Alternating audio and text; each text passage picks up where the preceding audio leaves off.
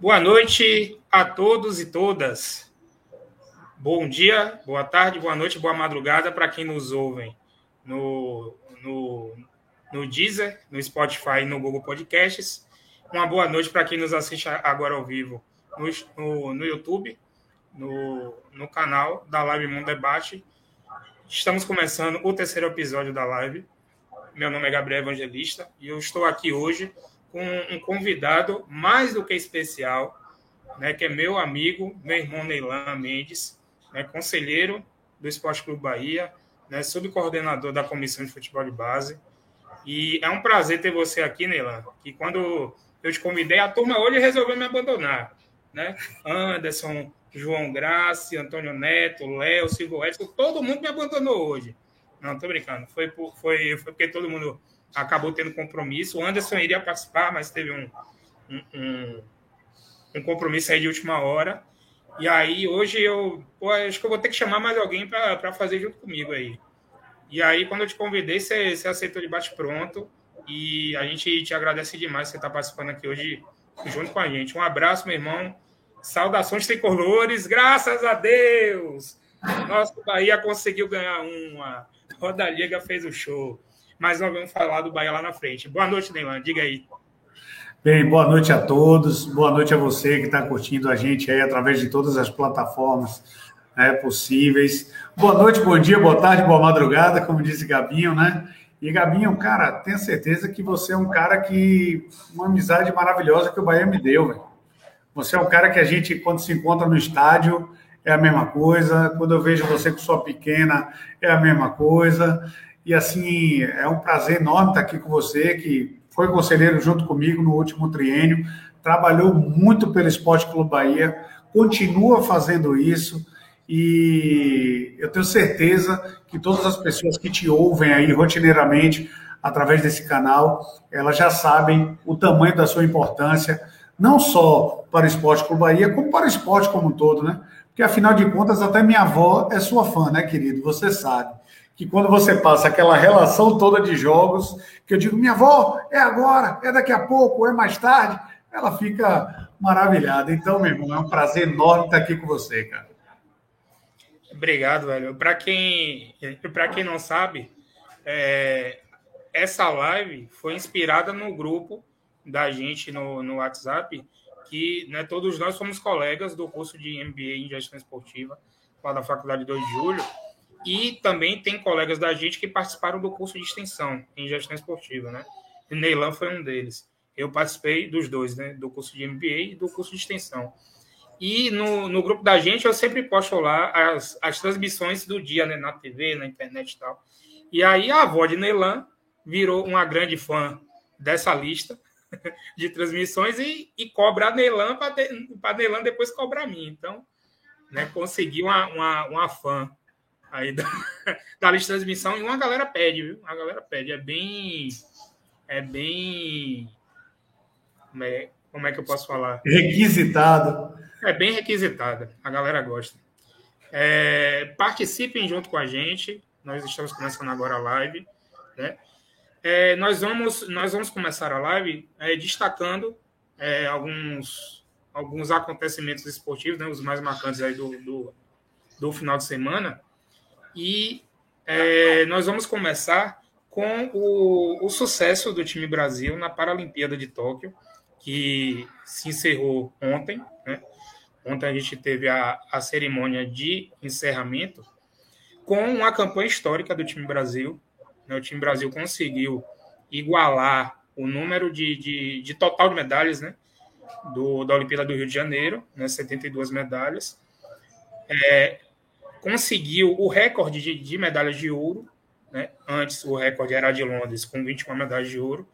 Agora chegou a 22 medalhas, com 30 medalhas de prata e, salvo engano, 20 de bronze. Ou é, ou é, ou é o contrário? Eu tô com, eu tô com o quadro de, de, de medalhas aqui e eu vou colocar daqui a pouco aqui para a gente olhar. O Brasil, que não é a primeira vez que fica no top 10, já tinha ficado né, no Rio de Janeiro mas é, é, uma, é, uma, é, uma, é um time que se consolidou entre as principais potências da Paralimpíada, né? Da Paralimpíada. E É, eu, eu gosto muito de assistir a Paralimpíada porque pô, o Brasil ganha medalha a rodo, todo mundo é muito mais competitivo do que os Jogos Olímpicos, né, por exemplo. Isso, isso não quer dizer que um seja melhor do que o outro, é, é, é eu gosto da competição, né? E os, os nossos Paralímpicos são, são muito competitivos.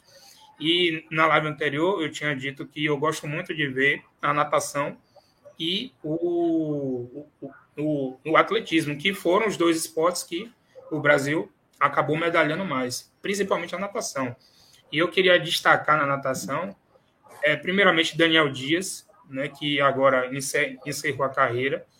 Ele, ele ganhou três medalhas de bronze agora na Paralimpíada. É, Daniel Dias, 27 medalhas paralímpicas. O cara, o cara está na história aí do, do, do esporte paralímpico. Né? Eu queria destacar também os dois, os dois Gabriéis, meus xarás, Gabriel Bandeira e Gabriel Araújo, que revelações espetaculares aí dessa, dessa Paralimpíada e novos, né?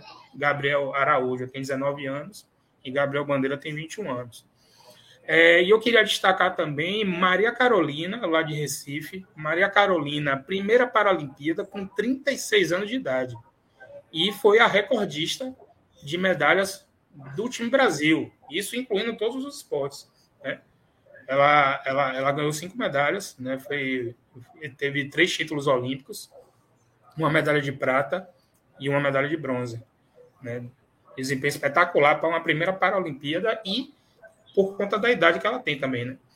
É, e eu queria destacar também, teve um, um ponto negativo, que foi o, o, o Thiago no, no arremesso de peso, que acabou tendo o, o melhor lançamento, tinha ganho a medalha de ouro e, por um recurso da China, é, acabou sendo não sendo desclassificado, mas teve o resultado modificado e ele acabou ficando com a medalha de bronze. E foi muito contestado, não foi explicado é, o porquê, né? não foi comprovado o, o, o, arremesso dele não tinha sido validado, o arremesso da medalha de ouro não tinha sido validado e acabou ficando com a medalha de bronze e teve muito protesto no pódio de Thiago. E ontem, no último dia da, da Paralimpíada, nós tivemos uma medalha de prata muito comemorada na maratona. E o, e o, atleta, agora me fugiu o nome do, do atleta. Ontem apareceu no, no, Fantástico e ele, na chegada, ali na linha de chegada, é, lembrou de Vanderlei Cordeiro de Lima e fez o, o aviãozinho ali na linha de chegada. E aí ele, ele, ele ficou na segunda posição, ficando com a medalha de prata. Participem junto com a gente, a gente está começando agora, a Live Mundo Esporte. Né, o, o episódio linear número 3, eu vou só puxar aqui o quadro de medalhas. A China ficou em primeiro, com 96 medalhas de ouro, 207 medalhas no total. A China é imbatível. Em segundo lugar, a Grã-Bretanha. Em terceiro lugar, os Estados Unidos. Em quarto lugar, os atletas da Rússia, que não é Rússia, mas é Rússia. em quinto, a Holanda. Em sexto, a Ucrânia. E em sétimo lugar, o Brasil. Brasil com 22 medalhas de ouro, 20 de prata e 30 de bronze, com 72 medalhas no total, ficando aí no top 10. E hoje saiu uma matéria no Globoesporte.com que, juntando todas as medalhas das, da Olimpíada e da Paralimpíada, de todas as nações que medalharam, o Brasil ficou em oitavo, muito por conta da Paralimpíada. Então, é, os nossos atletas paralímpicos merecem muito os nossos parabéns e a nossa admiração. Você tem algum comentário da Paralimpíada, Nila, para falar? Cara, eu acho que é o Alex Pires, né? O da maratona, né? Que, que chegou lá e realmente aquele momento me deu um frio assim, Gabinho, porque eu comecei a me lembrar do, do Vanderlei e assim, foi um negócio diferente, porque isso eu acho que transcende a medalha em si, sabe? É um negócio que sai do esporte e passa a ser outra coisa. E aí eu vi ele correndo e quando ele abriu o braço, ele na hora da entrevista ele disse assim: "Eu tinha eu tinha pensado em fazer um monte de coisa, mas a única coisa que eu me lembrei de fazer agora foi isso e eu fiz, eu acho que está de bom tamanho. E para mim, você representou muito o nosso país, meu irmão, e tenho certeza que muita gente aqui ficou muito feliz e muito emocionada com o seu, o seu resultado. Foi fantástico, sem sombra de dúvidas. Eu acho que você, Gabinho, que é um apaixonado por esportes e que o, o, o quem está ouvindo a gente aqui já sabe, já deu para pegar isso de você. Você é um cara que respira isso, né? E é muito bacana quando a gente vê esse tipo de, de, de sentimento sendo passado para frente. Eu gosto demais disso e acho que o, que o, o, o torcedor brasileiro que ainda não se rendeu a todas essas modalidades, ele está perdendo muitas oportunidades de comemorar muita coisa bacana e poder ver pessoas que superam seus limites e muito. São limites ali, são barreiras quebradas, são paradigmas quebrados. São coisas fantásticas que, que são capazes de fazer. Quando você falou da natação, você vê que as classes são divididas pela justamente pela, pelo, pelo tipo de, de, de questão que infere naquilo. Aí você vê, na natação, você via pessoas totalmente diferentes, mas que você via que, por exemplo, no 4%, se eu não me engano, é, é, o tipo de nado que aquele nadador tinha diferença, né, de, de, de, se distanciava. Em outro tipo de nado, o outro nadador que tinha ficado lá atrás já vinha se recuperando. Irmão, é um jogo de xadrez, cara. Você ficava assistindo aquilo ali, é fantástico, gente. Realmente, é, você que ainda não se antenou para esse tipo de, para esse esporte, né, para tanto para as Paralimpíadas como para qualquer outro tipo de esporte onde nosso Brasil esteja representado, faça parte, cole aqui no canal que Gabinho não vai deixar você sem notícia. É, eu queria destacar também, né, o, o time de futebol de 5 do, do Brasil. Fantástico. O, Fantástico. O, fute, o futebol de 5 que conquistou o pentacampeonato paralímpico em cima da Argentina, que é como nosso Galvão Bueno fala, ganhar é bom, ganhar da Argentina é muito melhor. E de fato é muito melhor. Eu, eu assisti o jogo, né? 5 e meia da manhã, assisti o jogo na Globo. A narração espetacular de Everaldo Marques, sou muito fã dele. E, é, e eu queria é. só. Eu, eu não sei se ele vai assistir ou nos ouvir, mas mandar um abraço para Everaldo Marques, que eu, eu, eu, eu, tive que tirar uma dúvida com ele no Instagram e ele me respondeu prontamente, né? É, com toda a educação do mundo ele, Linhares Júnior e Júlio Oliveira, que narrou o jogo do Bahia no sábado. Né? Foram, foram três pessoas que eu tirei dúvidas aí no final de semana sobre transmissão e tal. E eles tiraram a minha dúvida. Né? Queria mandar um abraço para os três. Né? Três, três pessoas muito solistas, né? muito educadas também. E o, o time de futebol de 5 do Brasil venceu por 1 a 0 a Argentina, com um gol de Raimundo Nonato. Não por um acaso, Raimundo Nonato é o nome de Bobô, nosso Bobô, campeão brasileiro de 88, e é também o nome de nosso Nonato, o brocador, é, o, o, um dos maiores artilheiros da história do Bahia, o sétimo artilheiro da história Sete. do Bahia. Todos dois, Raimundo Nonato. Então, se o cara tem Raimundo Nonato no nome, o cara é brocador. Não tem, não tem para onde correr. É, queria destacar também os três baianos do time de futebol de cinco, Jefinho, Glauber e o outro, eu não estou lembrando agora o nome. Mas o time tem três baianos, Jefinho é de Candeias, né? Já foi considerado aí né, o, o, o melhor jogador do mundo aí de futebol 5. Inclusive, ele, ele faz parte da equipe que tem o ex-jogador Ricardinho como dono da equipe de futebol de 5, lá no Paraná. E, assim, time é imbatível, né, velho? Desde que o futebol de 5 foi incluído na Paralimpíada, lá em Atenas, 2004, que o Brasil nunca perdeu um jogo. Nunca perdeu um jogo de Paralimpíada. Existe uma rivalidade muito grande com a Argentina, porque de sete mundiais de futebol de cinco, o Brasil e a Argentina decidiram cinco vezes. Então, existe rivalidade lá também entre Brasil e Argentina.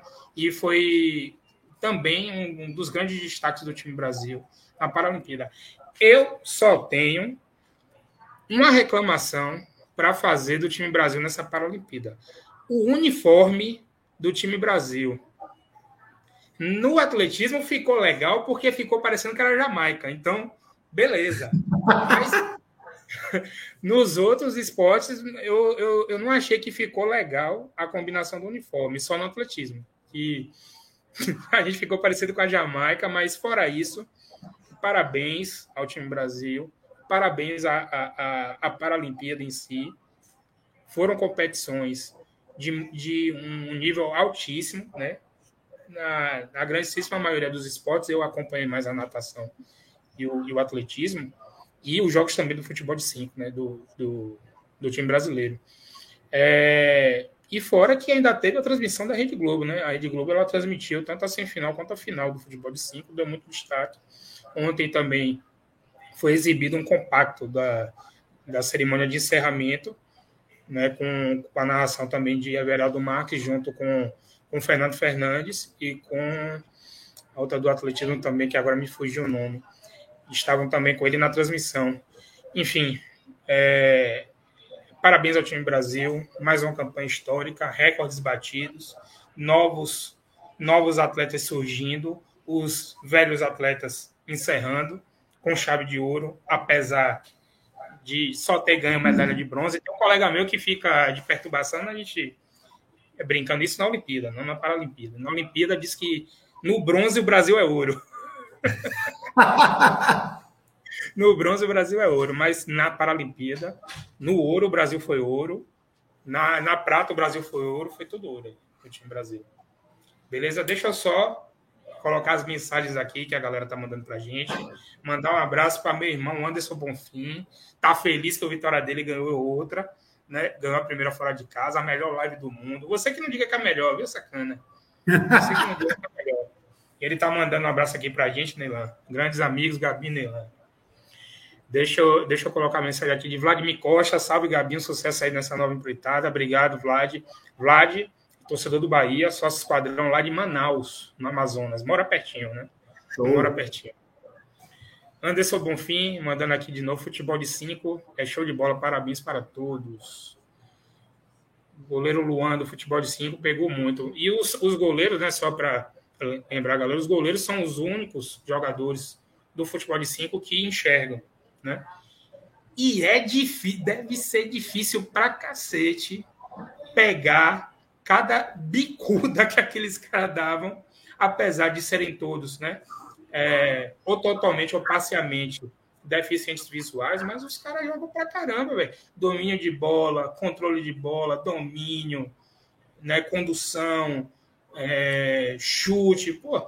Ó, Jefinho, Thiago Paraná e Nonato, rapaz, os caras bagunçaram. É Eu chego a dizer, Gabinho, que, assim, pelo que a gente vê os caras fazendo, aquele, aquele controle de bola com a bola muito próxima ao pé do cara, aquilo é muito difícil.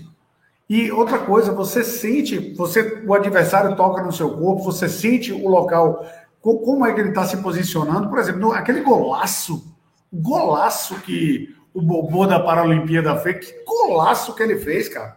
Foi. Passa um, passa ele, outro, e tapa, tapa, ele... puf, que golaço, cara. Ele perdeu o, o, o domínio de bola, foi atrás, é.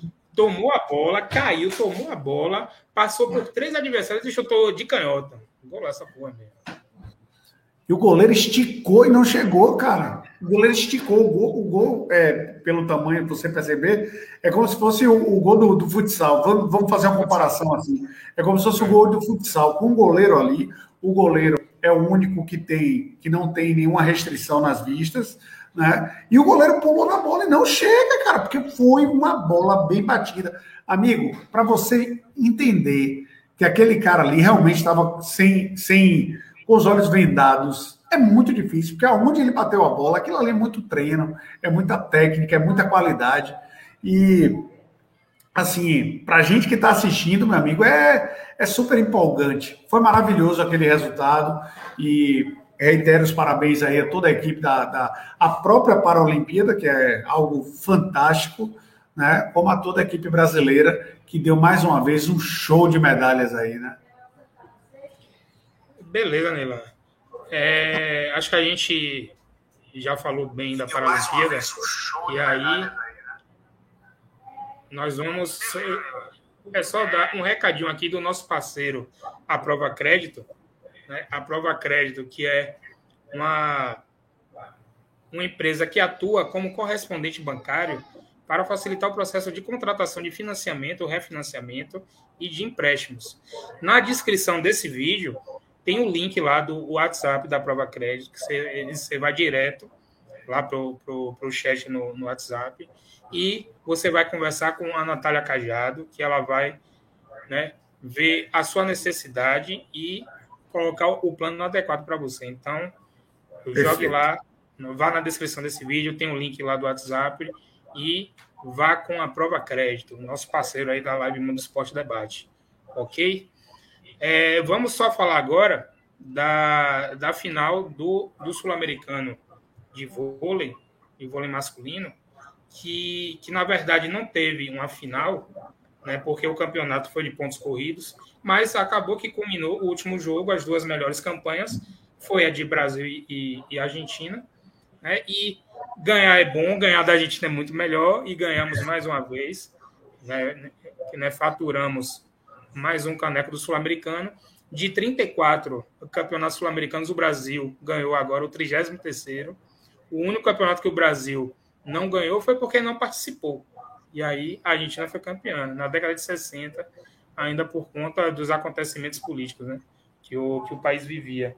E aí o Brasil venceu ontem a Argentina por 3 sets a 1, né, 25 a 17, depois a Argentina empatou 26 a 24, e depois no terceiro e no quarto set o Brasil fez 25 a 18. É, novas, novas caras no time de vôlei masculino do Brasil. E eu, e eu destaco Adriano. Adriano é, é novo ponteiro do time brasileiro, ainda com Bruninho, ainda com Lucão, ainda com Lucarelli e ainda com é, o, o Líbero, que o Thales, o Líbero, ainda continuam, são jogadores oriundos dos Jogos Olímpicos. E houve a, a, o Wallace. O Wallace não jogou Sul-Americano porque né, pendurou o tênis do time do, da seleção brasileira de vôlei, o Wallace encerrou a carreira dele na seleção brasileira de vôlei masculino. Infelizmente, nós tínhamos perdido a, é, a, a medalha de bronze para a seleção argentina. Tínhamos ganho deles na primeira fase, né, na fase de grupos da Olimpíada, mas perdemos a medalha de bronze e agora né, voltamos a vencer a Argentina no Campeonato Sul-Americano. Eu, particularmente, eu preferia ter ganho a medalha de bronze do que ter ganho o Campeonato é. Sul-Americano. Né? Verdade. E aí, e aí, Nelão, o que foi que, que, que você viu do, da final do Sul-Americano de vôlei? Olha, assim, o Brasil e a Argentina, é, desde a Olimpíada, é um jogo, foi um jogo pegado, foi, foram dois jogos duríssimos e que poderia ter dado qualquer resultado na Olimpíada. Tá? A gente poderia ter vencido, né? Um dos, um dos, o primeiro jogo, poderia ter, ter perdido o primeiro jogo e ter ganho o último jogo.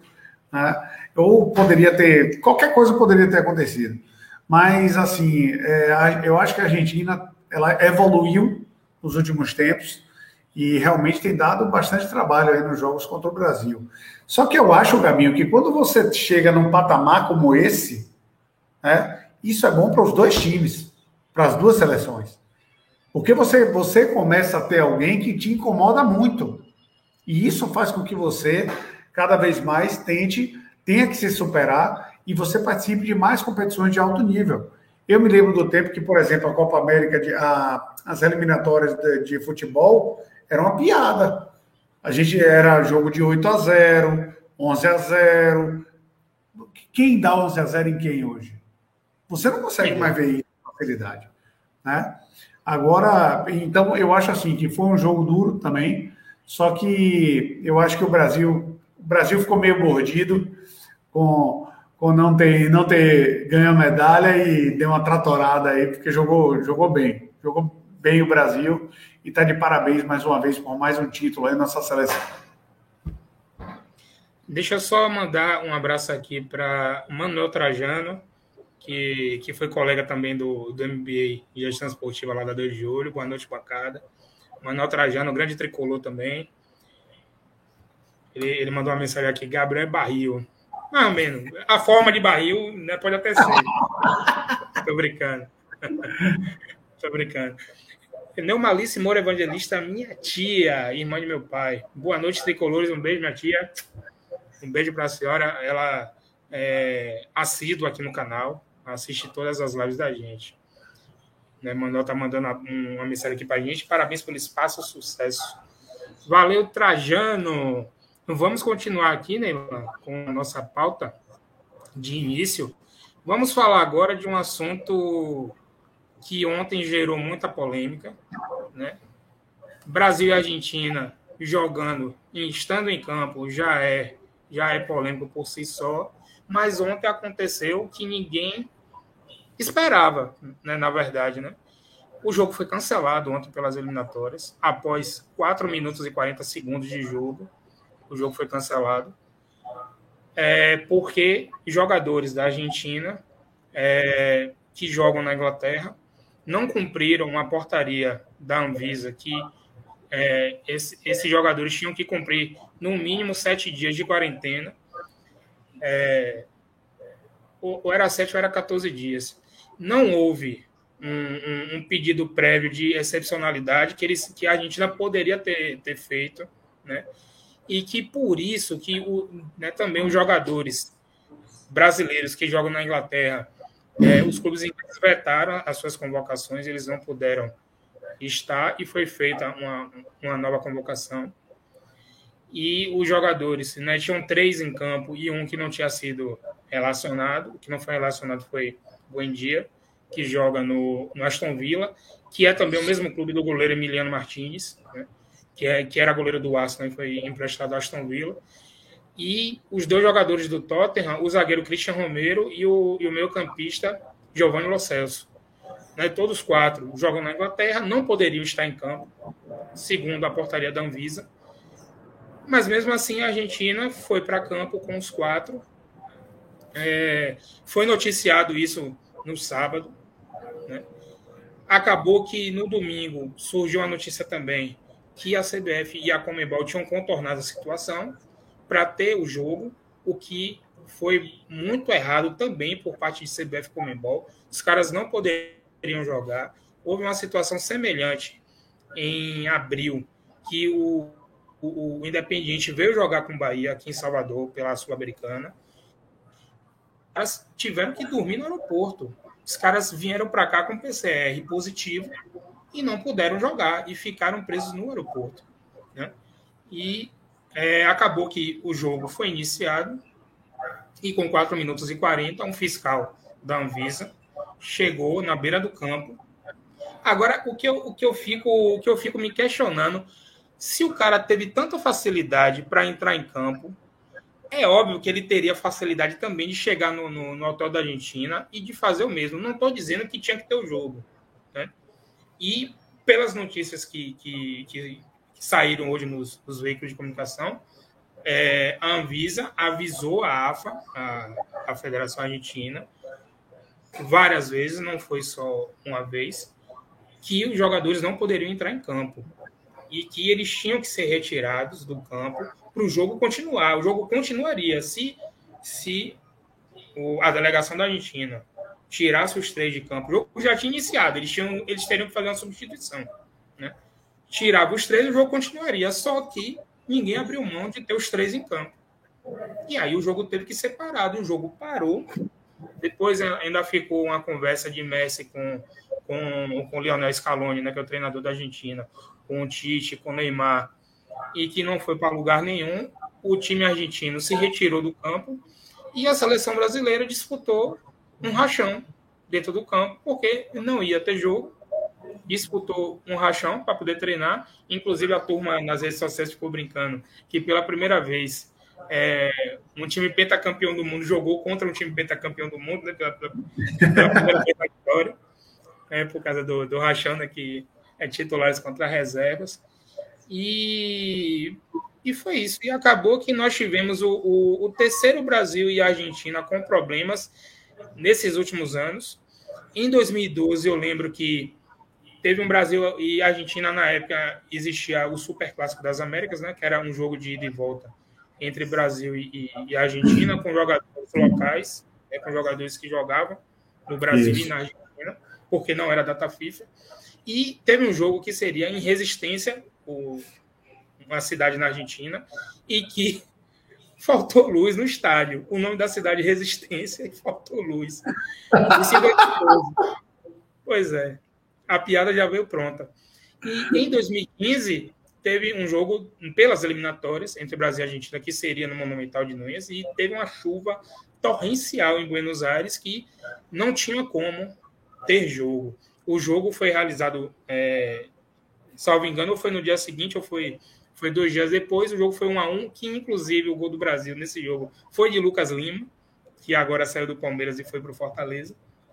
É, inclusive, eu lembro até a narração de uma rádio da Argentina, o cara narrando o, o, gol do Brasil, porque o gol do Brasil foi no final, né? O gol de empate do jogo. E aí, o cara não sabia nem quem tinha feito o gol. Foi um tal de Lima, Lucas Lima. cara nem sabia quem tinha feito o gol de tanta raiva que ele ficou. E aí nós temos um, um, um terceiro Brasil e, e Argentina cancelado. Eu achei um fato lamentável, porque trata-se, na minha opinião, na opinião de Gabriel, do maior jogo do planeta. Para mim é o maior jogo do planeta. Para mim é maior que qualquer, que qualquer jogo de seleção na Europa, que qualquer jogo de Champions League, que qualquer jogo de, de, de, de Real Madrid, Barcelona. Enfim, para mim é o, o, o super clássico mundial. É Brasil e Argentina.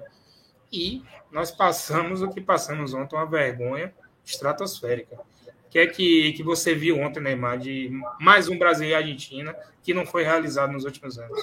É, é lastimável, principalmente porque, primeiro, eu acho que, assim, se você tem uma situação que você já percebe que vai acontecer algum tipo de inconveniente, se você já tinha comunicado a AFA, etc, etc, etc.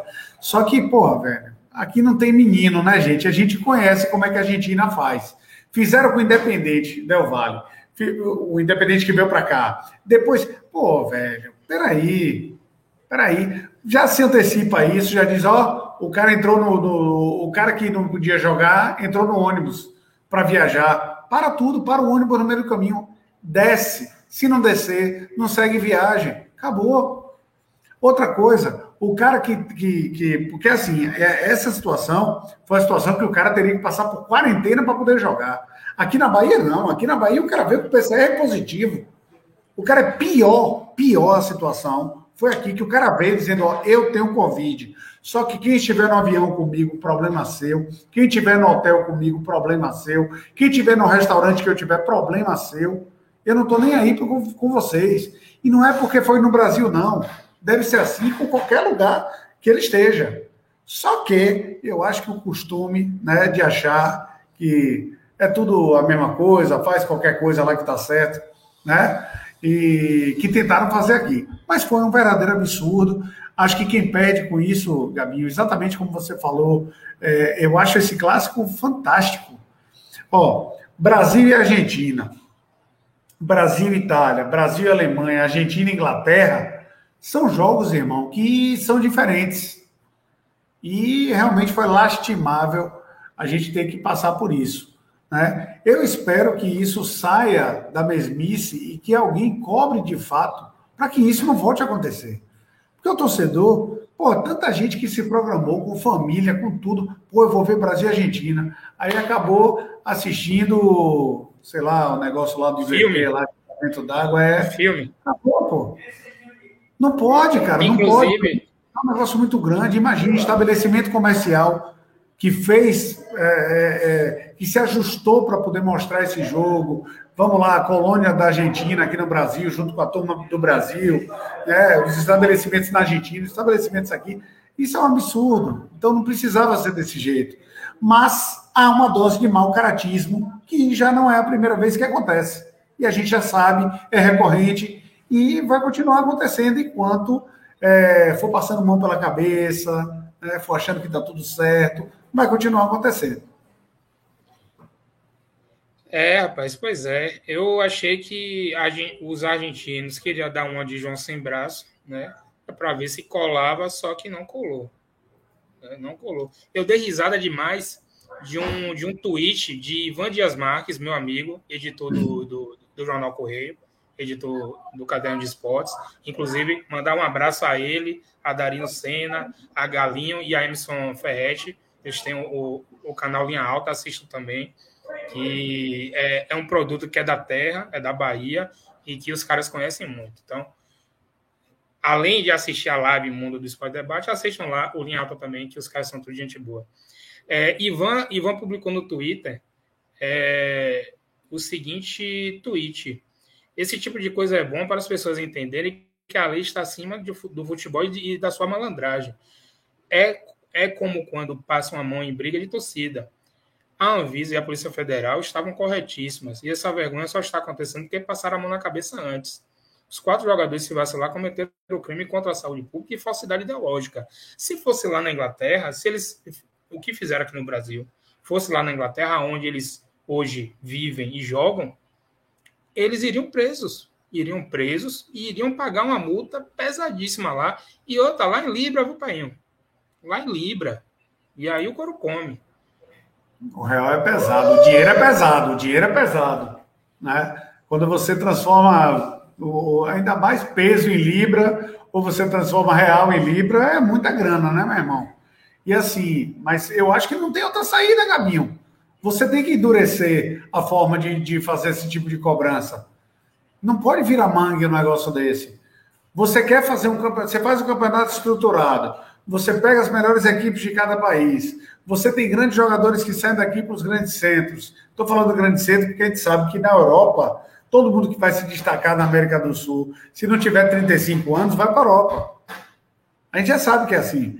Então, você estrutura um campeonato para você trazer mais apoiadores, mais audiência, que você quer que esse campeonato seja, que essa notícia seja passada em outros países. Aí a notícia que você passa para outros países é: a Argentina não cumpre os protocolos, leva atletas que não cumpriram a, a regra, chegam até o Brasil, chegam a entrar em campo e depois do jogo começado, parecendo que é para fazer uma, uma, uma festa, sei lá, vai lá e acaba com o jogo. Tinha que acabar? Tinha. Mas a medida tinha que ser tomada antes e de uma forma escorreita, e já pensando aqui que isso já é recorrente. A gente já sabe disso, gente. Não é a primeira nem a segunda vez que isso acontece. É só acordar e realmente levar a sério, porque a gente só vai ter um esporte mais valorizado se a gente se comportar como alguém que realmente dá importância a isso.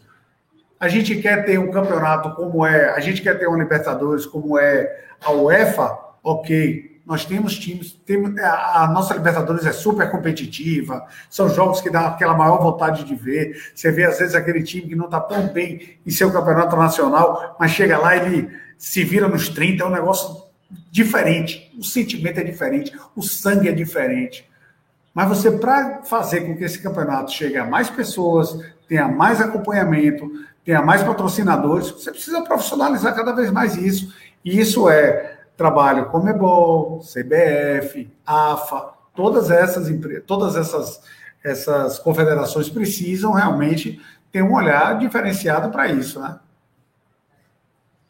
Exato. É, eu estou lendo um tweet aqui de Fred Caldeira. Fred Caldeira é, é repórter da TNT Sports lá, lá na Inglaterra. E aí ele escreveu no Twitter ontem, né, que detalhes sobre a situação dos argentinos, do Tottenham e do Aston Villa. Se eles tivessem feito a mesma coisa, dando informações falsas na chegada ao Reino Unido, poderiam pegar prisão de até 10 anos e uma multa de 10 mil libras. Então, não seria brincadeira, não. A, a, a, prisão e a multa seriam pesadinhas para os atletas. É... Agora sim, eu queria saber de você, Nelan. É, a CBF e a Comembol, elas, elas tentaram contornar a situação. Né? E para poder ter o jogo.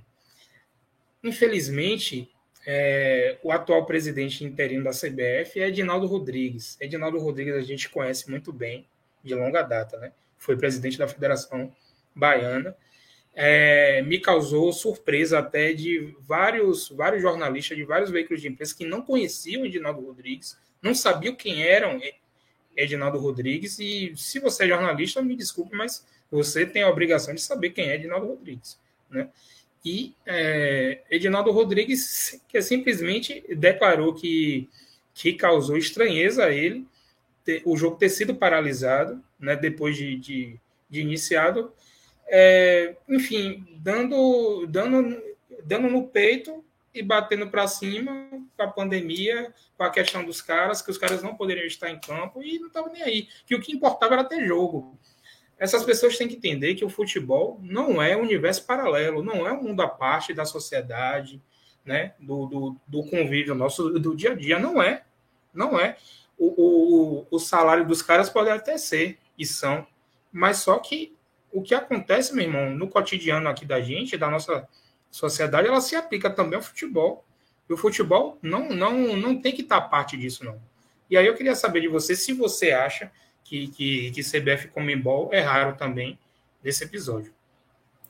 Não só CBF Comembol, como várias outras esferas hoje dentro do nosso país que tratam as coisas da forma, de forma que não deveriam. Por exemplo, essa semana eu saindo para trabalhar, cara, eu vi um ônibus na rua que eu tomei um susto. Eu falei, não é possível que tenha pandemia dentro daquele ônibus. Aquele pessoal dentro daquele ônibus está em Nárnia. Não é possível. O ônibus lotado, abarrotado, cheio de gente, meu irmão. E aí, e o pessoal falando, não, vamos fazer evento teste. Peraí, gente. Cheia de hipocrisia. Vamos falar do que interessa. E é exatamente o que você falou, Gabinho. Não é universo paralelo, não. Como é que você fecha quadras públicas e você mantém um atleta faz, jogando bola, é, liberou há pouco tempo as quadras, mas você mantém um atleta jogando bola, o cara tá... Gente, não é que ele não fez o teste e veio, não.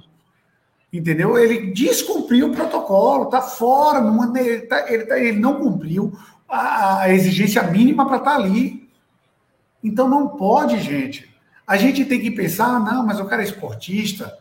A gente não viu nenhum esportista morrer ainda que fosse verdade, você tem que entender que as ações dele reverberam para todas as outras pessoas que estão no meio, gente. É o motorista do ônibus, é o que, que leva e traz, é o pessoal que cuida da alimentação, cuida do hotel, cuida do, do transporte, é o pessoal que faz a segurança. Sabe, são pessoas que precisam estar trabalhando e que precisam estar sendo cuidadas também. Pessoas que às vezes não têm o mesmo, o mesmo poder aquisitivo que um jogador de futebol, que aliás quase ninguém tem, né? O mesmo poder aquisitivo do cara, que não tem o mesmo prestígio, que não tem a mesma questão física, mas que precisam ser respeitadas também. Se o estádio de futebol abrir amanhã e disser, não, vamos botar 45 mil pessoas para dentro, pô, é lógico que muita gente vai dizer, não, eu vou. Mas vai ter muita gente que não vai, porque vai se sentir desconfortável e não vai participar. Então, acho que é essa ótica que a gente tem que ter, tem que tirar. Suas palavras foram excelentes. O futebol não é um universo paralelo. Faz parte disso aqui e precisa ser cuidado de perto realmente e cumprir tudo que tem que cumprir.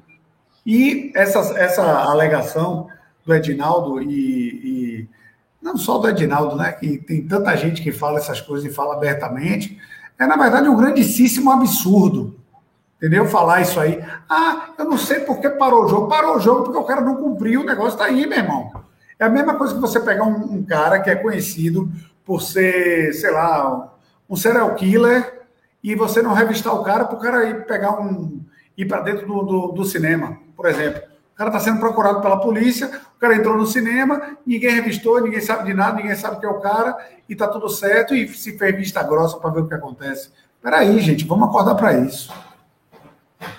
É, inclusive, ontem, na, na Arena Corinthians, é, tinham 1.500 convidados nas arquibancadas. Eu vi foto no, no wall é, da, da arquibancada, né, só do lado que ali que fica atrás dos bancos de reserva. E é, vi na foto que o distanciamento estava sendo respeitado, né? É, a grandíssima maioria das pessoas estavam de máscara, pelo menos ali no momento da foto, né?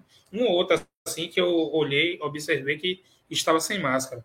Mas mesmo assim, é, nenhuma capital do Brasil ainda chegou é, no, o mínimo que, que é recomendado pelos especialistas é de 75% do público-alvo vacinável já com a, com a vacinação completa, ou com as duas doses, ou com dose única.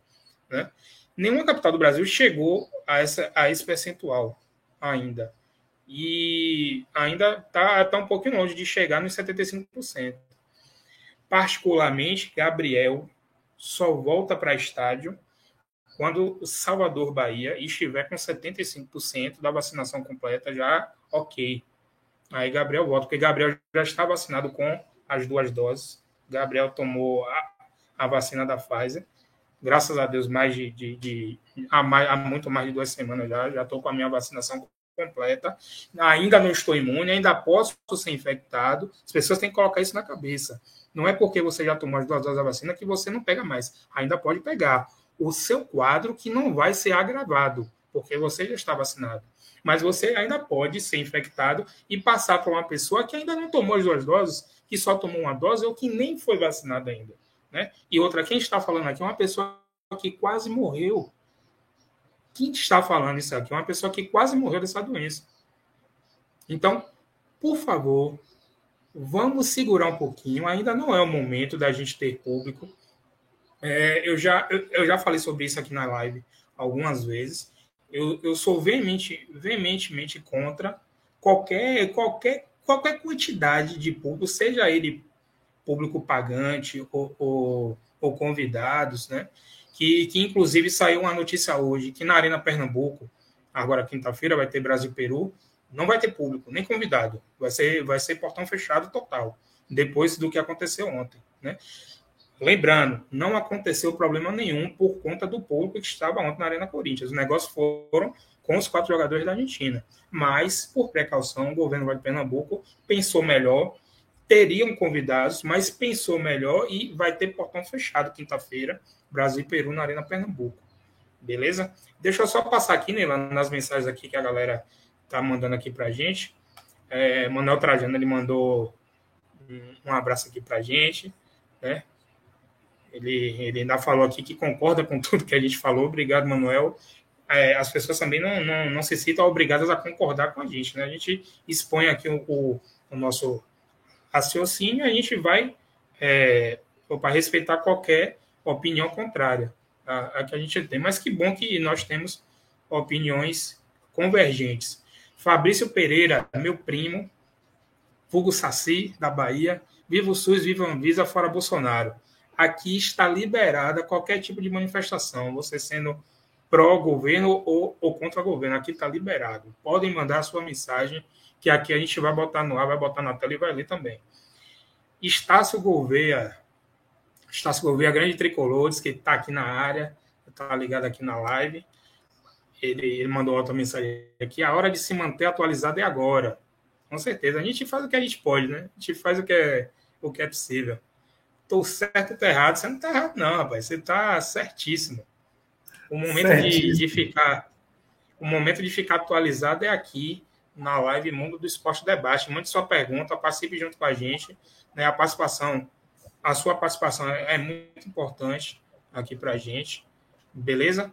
E eu acho que a gente já falou muito bem sobre o assunto do jogo do Brasil ontem com o da Argentina. Brasil e Argentina que voltam a campo na quinta-feira. Né? O Brasil joga com a seleção peruana lá na Arena de Pernambuco. E, o, e outra.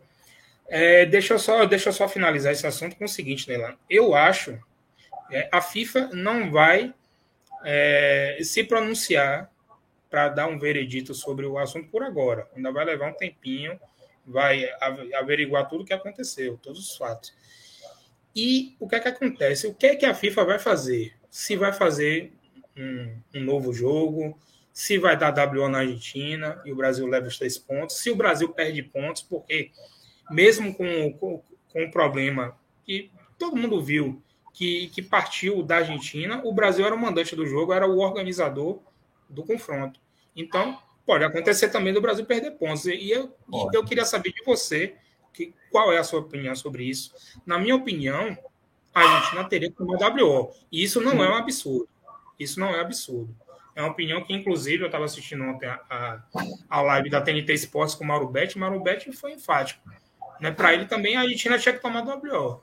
E, e você, o que, é que você acha? Lógico, para mim tinha que tomar WO sim. Ah, e outra, ela tinha outros jogadores, Gaminhão. Ela podia ter escalado outros. Ela tinha tantos reservas no banco, porque não botou os caras para jogar, pô. Ah, quem é esses aqui que não podem não? Desculpa aí, a gente errou. Já que a gente empurrou até aqui, mas não deu certo. Sai vocês três e entra três aqui. Acabou, tá resolvido o problema. Pegava os caras, botava os caras, separa aqui, manda todo mundo embora, manda ir pro hotel, tudo mais. Acabou, tá resolvido. Mas o que é muito aparente, o que é muito transparente é a vontade de querer dar o nó, pô. Os caras queriam dar o nó mesmo. Do mesmo jeito que Independente quis aqui. E normalmente então, quem é acostumado a. É, normalmente quem é acostumado a fazer isso somos nós brasileiros, né? Brasileiro sempre é uhum. o, a turma do jeitinho, né? É. Inclusive foi o que, o, que, o que a CBF queria fazer junto ao governo federal de dar uma, uma, uma adjunção sem braço também para ter jogo, que o que importava era ter jogo. Né? Esse país não é melhor, Gabinho, justamente por causa dos jeitinhos que acontecem vez após vez, momento após momento. Não tem que ter negócio de jeitinho, não. A regra está aí para ser seguida. E outra, para mim, só completando aquela primeira parte, tem que ser WO sim, porque a Argentina não se apresentou com condições e não quis jogar a partida, porque eles não quiseram jogar a partida. Agora não são os grandões, a gente não trouxe nem os caras da Inglaterra, pô. Era só oportunidade de querer uma lambujazinha, você não aproveitou. Tá com medo? Tá com medo de quê, rapaz? Vamos jogar bola, rapaz. Todo mundo quer ver. Os argentinos gostam do Brasil e Argentina. Os brasileiros gostam do Brasil e Argentina. Vamos, vamos fazer o jogo, pô. A gente tomou a decisão de não trazer nenhum atleta inglês. A gente tem muito mais do que vocês lá para trazer e a gente não trouxe. Ah, bora para a vida, pô. Mas é isso aí. Tomara que, que sejam punidos de fato. E olha que a zaga do Brasil ontem seria Lucas Veríssimo e, e, e Éder Militão. Éder Militão já é um, um, um zagueiro mais consolidado, é titular do, do, do, Real Madrid. Mas Lucas Veríssimo, por exemplo, foi agora para a Europa. Ele era do Santos e hoje joga no Benfica. Não é um cara experimentado na zaga do Brasil, só ia jogar ontem porque Marquinhos estava suspenso. Né? E, pô, ia pegar uma zaga que nunca jogou junta, por exemplo. Então, ia poder ter se... Messi, tudo, todo, todo, só não ia poder ter os, os, os três ditos, né? os quatro, os três que estavam lá, mais o que não estava. Então, claro que o Lo Celso joga muita bola, ia fazer diferença, ia. Mas, meu amigo, aqui também teve. Pau que dá em Chico, dá em Francisco. Então, venha para cá, pô, vamos jogar bola. Para de coisa, vocês estragaram o, o planejamento que todo mundo tinha ontem. Eu mesmo estava com meia caixa gelada esperando vocês. E aí vocês estragaram. A culpa é de vocês. Entendeu? Mas enfim, vamos para frente. Tomara que seja um Exato. É, vamos, vamos falar agora, Neilan, de Bahia 4, Fortaleza 2, um show de Hugo Rodallega, quatro gols. Os quatro gols do Bahia foram marcados por Hugo Rodallega. Graças a meu bom Deus, o Bahia volta a vencer depois de oito jogos sem vencer no Campeonato Brasileiro da Série A. A última vez que o Bahia tinha, tinha vencido foi contra o Juventude, por 1 a 0 é, E com um show de Hugo Rodallega. E um, um bom jogo do Bahia, né? no primeiro e no segundo tempo, apesar do Fortaleza ter tido mais posse de bola, um, controle de bola maior, mas é, ficou aquela posse de bola meia, meia nula, né?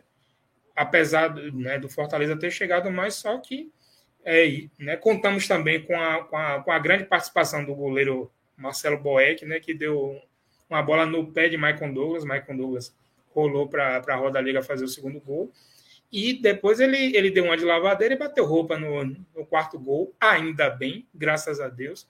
E o Bahia vence e chega agora a 21 pontos. Que foi que só você viu, Nelan, ontem de Bahia 4, Fortaleza 2. Rapaz, assim, é, quando o jogo começou, né, eu já vi uma movimentação que me agradou desde o jogo contra o Fluminense. Eu achei que, assim, a gente deveria ter tido, apesar de não ter jogado bola suficiente para ganhar do Fluminense, mas a gente poderia ter tido a melhor sorte em alguns lances e poderia, o resultado poderia ser outro. Né? É, mas ontem, na hora do jogo, Gabinho, eu não sei se, se é coisa de torcedor, mas chegou no momento, um beijão, Theo, satisfação, irmão. Mas naquele momento do jogo, eu tinha certeza que a gente ia ganhar o jogo, cara. Eu tava na cabeça assim, a gente vai ganhar o jogo. A gente vai ganhar o jogo, a gente tem que ganhar esse jogo. Porque, cara, é tanta força negativa em cima, é tanto. É, e o resultado se repetindo negativo e tal. A gente vai ganhar esse jogo. E a gente entrou com a cabeça firme, a cabeça forte Fomos lá, desviamos quando tomamos o segundo gol do Fortaleza, meu irmão. E aí o pé do rapaz aqui começou a suar, ficar gelado, certo? É, o presidente ontem passou mal, bem-vindo a esse mundo. Eu já sei o que é isso há muito tempo, né? E passo mal com, com, certa constância. Já fui de. O médico já chegou para mim, meu filho. Se você sabe que em determinados momentos você passa mal, para que você continua fazendo isso? O problema é essa mensagem passar daqui para cá. Não vai, não vai. E eu vou continuar passando mal. E se eu morrer lá dentro, que se for a vontade de Deus que isso aconteça, vai acontecer. Mas eu não vou deixar de assistir, meu amigo. É minha, minha doença é essa aí. Meu vício é esse aí. Sei que o seu também.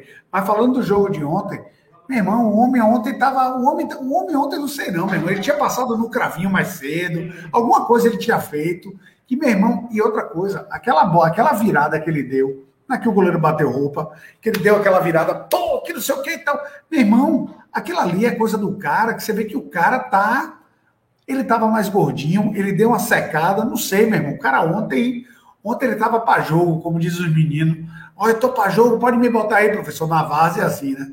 Aí vai lá, anota o papelzinho, vai lá, e tal. É aquele negócio. Ontem o cara tava para jogo. Acho que a gente jogou firme, jogou forte, atento. Michael Douglas esteve atento no jogo. Lucas Araújo esteve atento. É um cara que eu tenho várias críticas a ele, mas ele foi um cara que se comportou de uma forma muito dura, muito próxima. Ele teve colado com, com a todo momento com quem ele estava marcando. Atrapalhou demais os caras, meu irmão. Até quando errou, ele acertou e deu aquele passe que gerou um dos gols da gente. Então, assim, eu achei que foi um jogo duro. Acho que a gente vai ter várias partidas no brasileiro ainda, que a gente vai jogar bem e não vai levar. Vai ter partidas onde a gente não vai jogar tão bem, mas vai trazer os três pontos. Mas a partida de ontem foi uma partida onde eu acho, concordo com você, jogamos bem, estivemos atentos durante o jogo, tivemos aquele lapso dos dois gols rápidos do Fortaleza, mas mantivemos depois a segurança e Roda Diego bagunçou ontem, velho. O homem, o homem ontem estava um e não teve jeito. Para mim, o cara arrebentou. Foi uma das melhores partidas de jogador do Bahia que eu já vi nos últimos tempos. Foi a partida desse homem ontem. É, é Hugo Rodallega que pela primeira vez é o primeiro jogador na história do Bahia a marcar quatro gols numa, numa só partida. Isso contando qualquer campeonato brasileiro. O Bahia que já disputou Série B e Série C. Isso conta as três divisões que o Bahia já, já disputou jogos. Foi a primeira vez na história. É, desde 2015, que um jogador do Campeonato Brasileiro da Série A não marcava quatro gols. O último tinha sido o William Bigode, que hoje está no Palmeiras. Ele tinha feito quatro gols na época, ele jogava no Corinthians. É, e, para mim, atuação espetacular. Roda Liga foi nota 10 no, no SofaScore, que é um, um, site né, que analisa estatística, estatística de todos os campeonatos. É, inclusive, foi a primeira nota 10 do Campeonato Brasileiro de, de, de 2021. É, o Bahia teve, teve 41% de posse de bola durante o, o jogo inteiro. Fortaleza chutou 18 bolas e o, e o Bahia 13, só que das, das 13 tentativas de gol do Bahia, oito foram no gol e das oito, quatro entrou. Pá. Então, o, o, o aproveitamento ontem estava acima até do, do normal que a gente está acostumado a ver do Bahia. Que na live anterior, na semana passada, eu tinha dito aqui para meus colegas que o problema do Bahia não era propriamente um ataque. Tinha algumas partidas que vinha marcando poucos gols, mas o problema principal não era o ataque, era o, o a frente da zaga para trás, que vinha tomando muito gol. Era, era a pior defesa do campeonato, ainda é né? a pior defesa do campeonato. Mas o ataque se destacava. Isso comparando com, com, com, os, outros, com os outros times, né? O Bahia é só o, o, o, ataque dos cinco primeiros colocados que são melhores do que o do Bahia. Do Atlético, do Palmeiras, do próprio Fortaleza, do Red Bull Bragantino e do Flamengo. O resto, o ataque do Bahia é melhor do que todos os outros. Que o Bahia tinha que consertar a defesa. E ontem eu achei Conte um, um pouco nervoso de novo. Achei que Luiz Otávio jogou mais uma vez, mais uma partida muito segura. Os dois gols que o Bahia tomou, eu achei muita desatenção nossa, desligou um pouquinho, né? fez o, o, o, o 3 a 0 e desligou um pouquinho. E aí tomou o primeiro gol e depois tomou o segundo gol, mas graças a Deus o da Liga né, conseguiu fazer o quarto gol que tranquilizou todo mundo. Né? E é isso. O, o Bahia agora se mantém na 16 posição. Antes da rodada era o 16, uma rodada que acabou que a metade da rodada teve que ser adiada, né, por conta dos jogos das eliminatórias, né? E aí a gente só teve três jogos no, no final de semana. É, o Santos, que é o nosso próximo adversário, na semana que vem, perdeu para o Cuiabá fora de casa, que inclusive né, culminou com a demissão de Fernando Diniz. É, para minha tristeza, eu achava que poderia ter segurado um pouquinho para a gente derrubar ele, né, mas só que ele foi antes. E ontem o Atlético Paranaense empatou com o esporte dentro de casa, 0 a 0 foi um bom resultado para o Bahia, né, porque o, o esporte ele poderia encostar no Bahia, o esporte tinha 16 pontos, né? E ele foi para 17. O América e o Grêmio não jogaram e a Chapecoense joga amanhã contra o Fluminense em casa, né? Amanhã tem dois jogos, tem, tem Chapecoense e Fluminense e tem Corinthians e Juventude. Os dois jogos amanhã às 21h30. E aí a gente vai jogar contra o Santos na semana que vem, é, com a volta de, de, de Gilberto, entre aspas, porque agora da Bove tem, tem, tem um problema, um problema bom para administrar, que vai ser Gilberto volta, Gilberto joga com Roda Liga, Roda Liga vai para o banco. O que é que você acha que pode acontecer nele? Assim, me incomodou muito. É...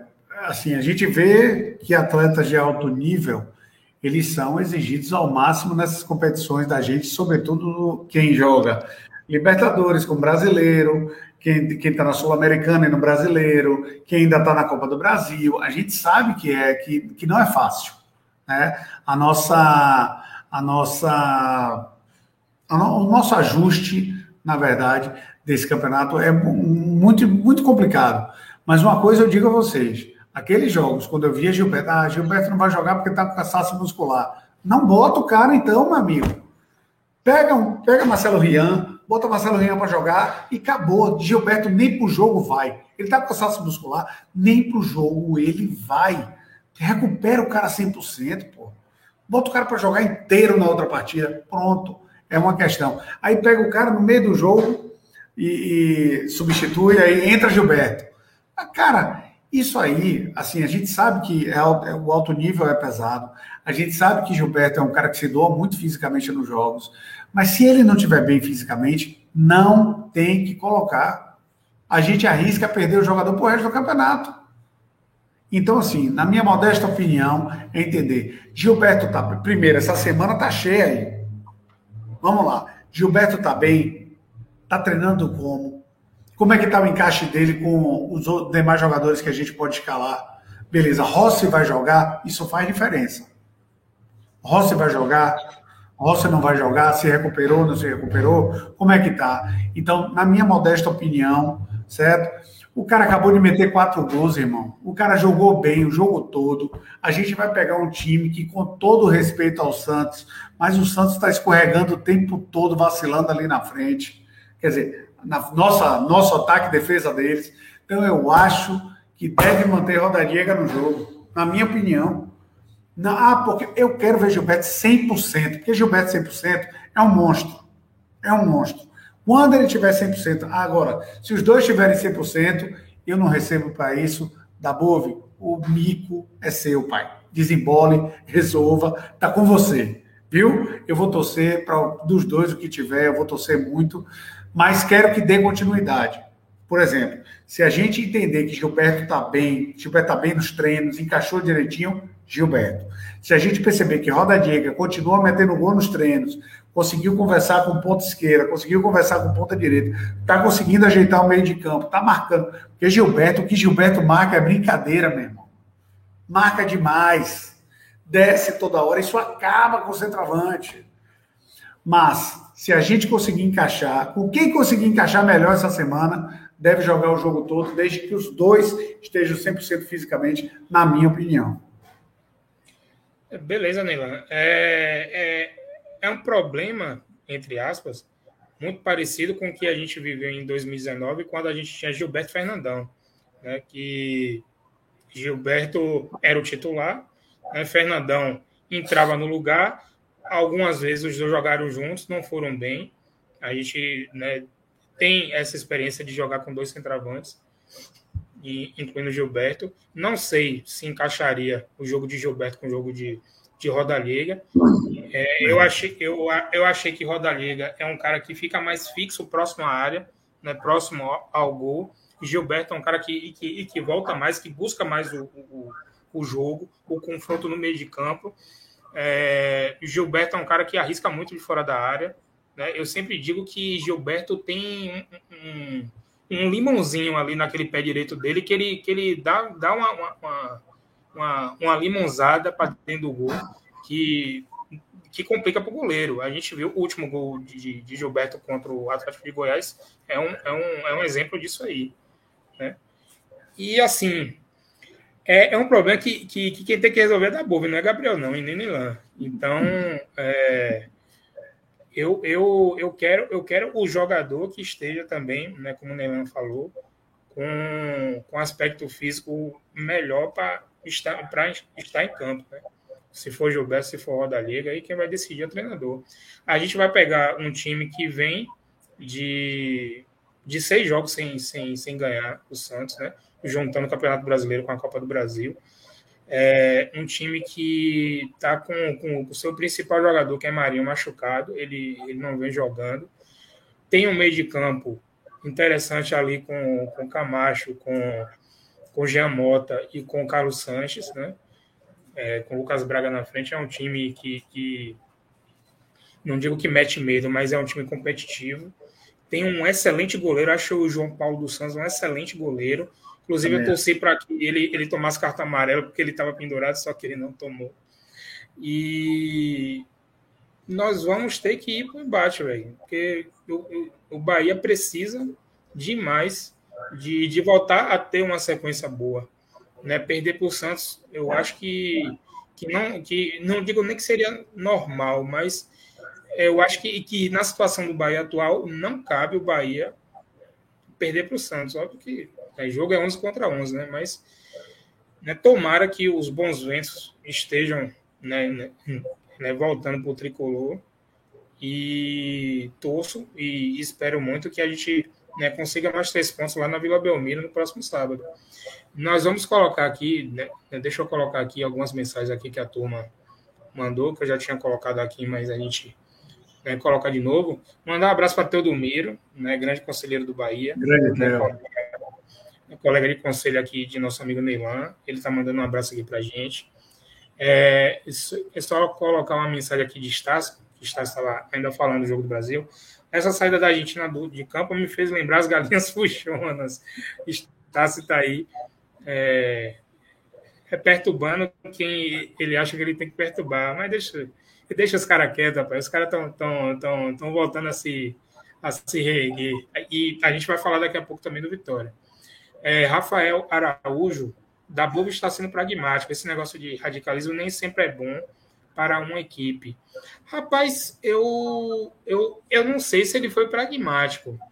Ele vem usando o time que vinha jogando, né? Ele ainda está dando a, a cara dele, né, para o time. Foi uma surpresa para todo mundo, por exemplo, ele começar o jogo com o Lucas Araújo, né? Inclusive, eu, eu também tenho muita discordância sobre o futebol de Lucas Araújo eu, eu fiquei full pistola né, com, com a escalação dele. O rapaz, não é possível que o Lucas Araújo vai começar o jogo. E Lucas Araújo surpreendeu todo mundo. Teve churrasco de língua, de, de, teve muito churrasco de língua, inclusive, inclusive a desse que vos falo, né? É, na minha língua foi para o churrasco. E Lucas Araújo foi muito bem é, no sábado, né? E deixa eu só colocar mais algumas mensagens aqui. Manuel Trajano, né, falando sobre o Gilberto, que ele é um bom assistente. Não sei se encaixaria Gilberto com, com a da Liga, mas assim, se, opa, se tem qualidade, bota para jogar, meu irmão. Bota para jogar. Manuel Trajano colocou aqui é 4-4-2, roda e giba, concordo com 100%. É, é, tá bom que resolva, meu irmão. Se a gente for analisar, Gabinho, que a gente tem o Rodriguinho, que é um cara que tem menos intensidade e tem mais qualidade, mas tem menos intensidade. Esse pensamento do Trajano, ele combinaria mais ou menos com a movimentação de Gilberto jogar e até o próprio local onde Gilberto, é porque Gilberto flutua muito, mas até o próprio local onde ele gosta de ocupar, talvez não fosse um absurdo ter os dois ali. Né? Como você mesmo disse, existe essa possibilidade. Quando jogou Gilberto e Fernandão, foi diferente. E Fernandão também no Campeonato Baiano teve um gol que ele meteu 200 gols, no, no, no, um jogo que ele meteu 200 gols aí, antes da partida que ele veio a ser titular no time de cima. Né? Quando eu falo time de cima, gente, entenda que é time, é, o time que estava disputando a Copa do Nordeste o time do Baiano. Porque quando a gente fala também do sub-23, sub-23 não existe. Existe time de transição, que são atletas que estão ali para poder servir ao time de, de, de ao time que está disputando o Campeonato Brasileiro. Vocês veem que tem nomes que sobem e que descem o tempo todo. Então você vê Raniel aí, Raniel joga pouca bola. Raniel sabe do jogo, rapaz. Sabe do jogo. Sabe do jogo, joga demais. E hoje que a gente vai falando de Raniel, sabe demais.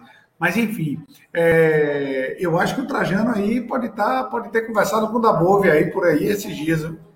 Rolou algum, alguma trocada de ideia aí, porque pode aparecer esses dois, hein? E outra, trata-se de um, de um ataque, né? Caso jogue, jogue Roda Liga e, Gilberto, trata-se de um ataque com 12 gols no campeonato. Oito de Gilberto e, e quatro de, de, de Roda Liga, né? É, você falou do time de transição, não é só lembrar para a turma que o time de transição joga quinta-feira pelo brasileiro de aspirantes contra o, o Havaí, lá, lá em Florianópolis, às 15 horas. Esse jogo tem transmissão do, do site Eleven Sports, né, que é o site que, que transmite os jogos aí do, do brasileiro sub-23. O Bahia que está, está disputando a segunda fase, né? Ele está no grupo D com, com Fortaleza, com Havaí, com Red Bull Bragantino. É, o grupo C tem o Ceará, o Grêmio, o Corinthians e, e, o Figueirense. E aí os dois primeiros colocados de cada um dos grupos chegam às semifinais do Brasileirão de aspirantes. Né? Opa, Ranielli, que é oriundo desse time de aspirantes, né? Ranielli, né? que, que Neylan citou, é, disputou o Campeonato Baiano. Estranhamente, Ranielli, é, Ranielli ficou afastado do, do jogo contra o Fluminense. Ninguém entendeu, porque ele tinha ido bem contra o Grêmio é, Raniel esteve de volta ontem no banco de. Ontem não, sábado, no banco de, de reservas.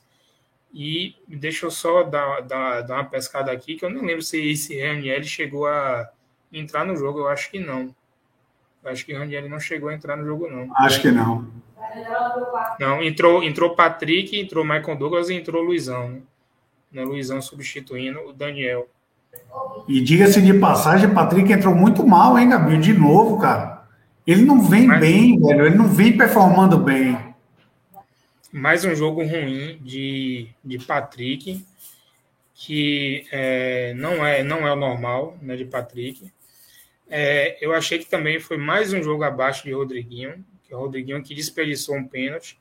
Né? O, o Bahia, na situação que está hoje, não pode se dar o luxo de, de de perder oportunidades como essa. É, e eu queria que você falasse um pouco de Rodriguinho.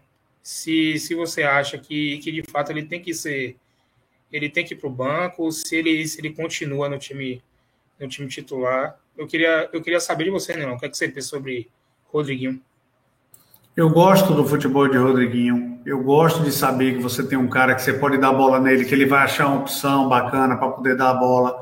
Só que, quando você pega o conjunto do time do Bahia, você já tem, por exemplo, o Mugni, que é um cara que, apesar de não ter toda aquela explosão, arrebentou no jogo. Para mim, jogou demais. Certo? Na, na, inclusive, no final do primeiro tempo, achei que ele estava morto. Só que não estava. Tanto é que ele voltou no segundo tempo com gás todo. Mas quando você já tem o Mugni ali na posição, né, que é totalmente diferente do Rossi, que joga do outro lado. E aí, quando você pega, você já tem o Rodriguinho ali, se você ainda joga com roda diega, você começa a diminuir essa, essa, essa forte, essa, essa força, essa, essa, essa correria, essa pujança, até para marcar a saída de bola fica mais difícil. Então, assim, o Rodriguinho, nesse time do Bahia hoje, que está se desenhando, eu acho que ele já pode ficar de fora dos jogos, pelo menos ali como opção. E outra, Rodriguinho, na minha opinião, Gabinho, posso estar errado, né? Não fui jogador de bola, fui babeiro, né? Mas tem jogador que precisa de sequência, ele precisa de tempo jogando e tudo mais. Rodriguinho, para ser aquele cara que entra faltando 20, faltando 15, dificilmente o Rodriguinho vai alterar o resultado de um jogo. Rodriguinho poderia ser um cara usado muito, e no caso de resultado positivo, entrar um cara para distribuir a bola no meio de campo, você tirar o centroavante, botar ele de falso 9 para ele distribuir a bola, para ele ajudar ali na, na é, logo após o meio de campo, para ele trabalhando a bola girando e tudo mais. Ele tem um passe qualificado, ele é inteligente, né? Mas eu acho que a característica física dele, eu não sei se é impressão minha, e pode ser um pensamento só meu, isso já me incomoda. Quando eu vejo que o cara dá um combate, dá dois e acabou, que não chega mais no terceiro, no quarto, no quinto, no décimo, isso me incomoda. Quando você sabe que você pega uma bola no meio de campo, quem corre? Rossi, aí todo mundo olha para um lado só do campo, vá! Porque do outro você tem Mugni, que não vai dar esse pique para poder chegar lá. Você tinha Roda Diego, ou Gilberto, que poderiam até estar na posição de centroavante, certamente vão estar por ali. Você tem Rodrigo, e aí vai fazer o quê? Você vai botar Rossi no pescoço de, de, de Nino e vai dizer, vai vocês dois por aí, os dois de um lado só. Eu só olho para esse lado e tome.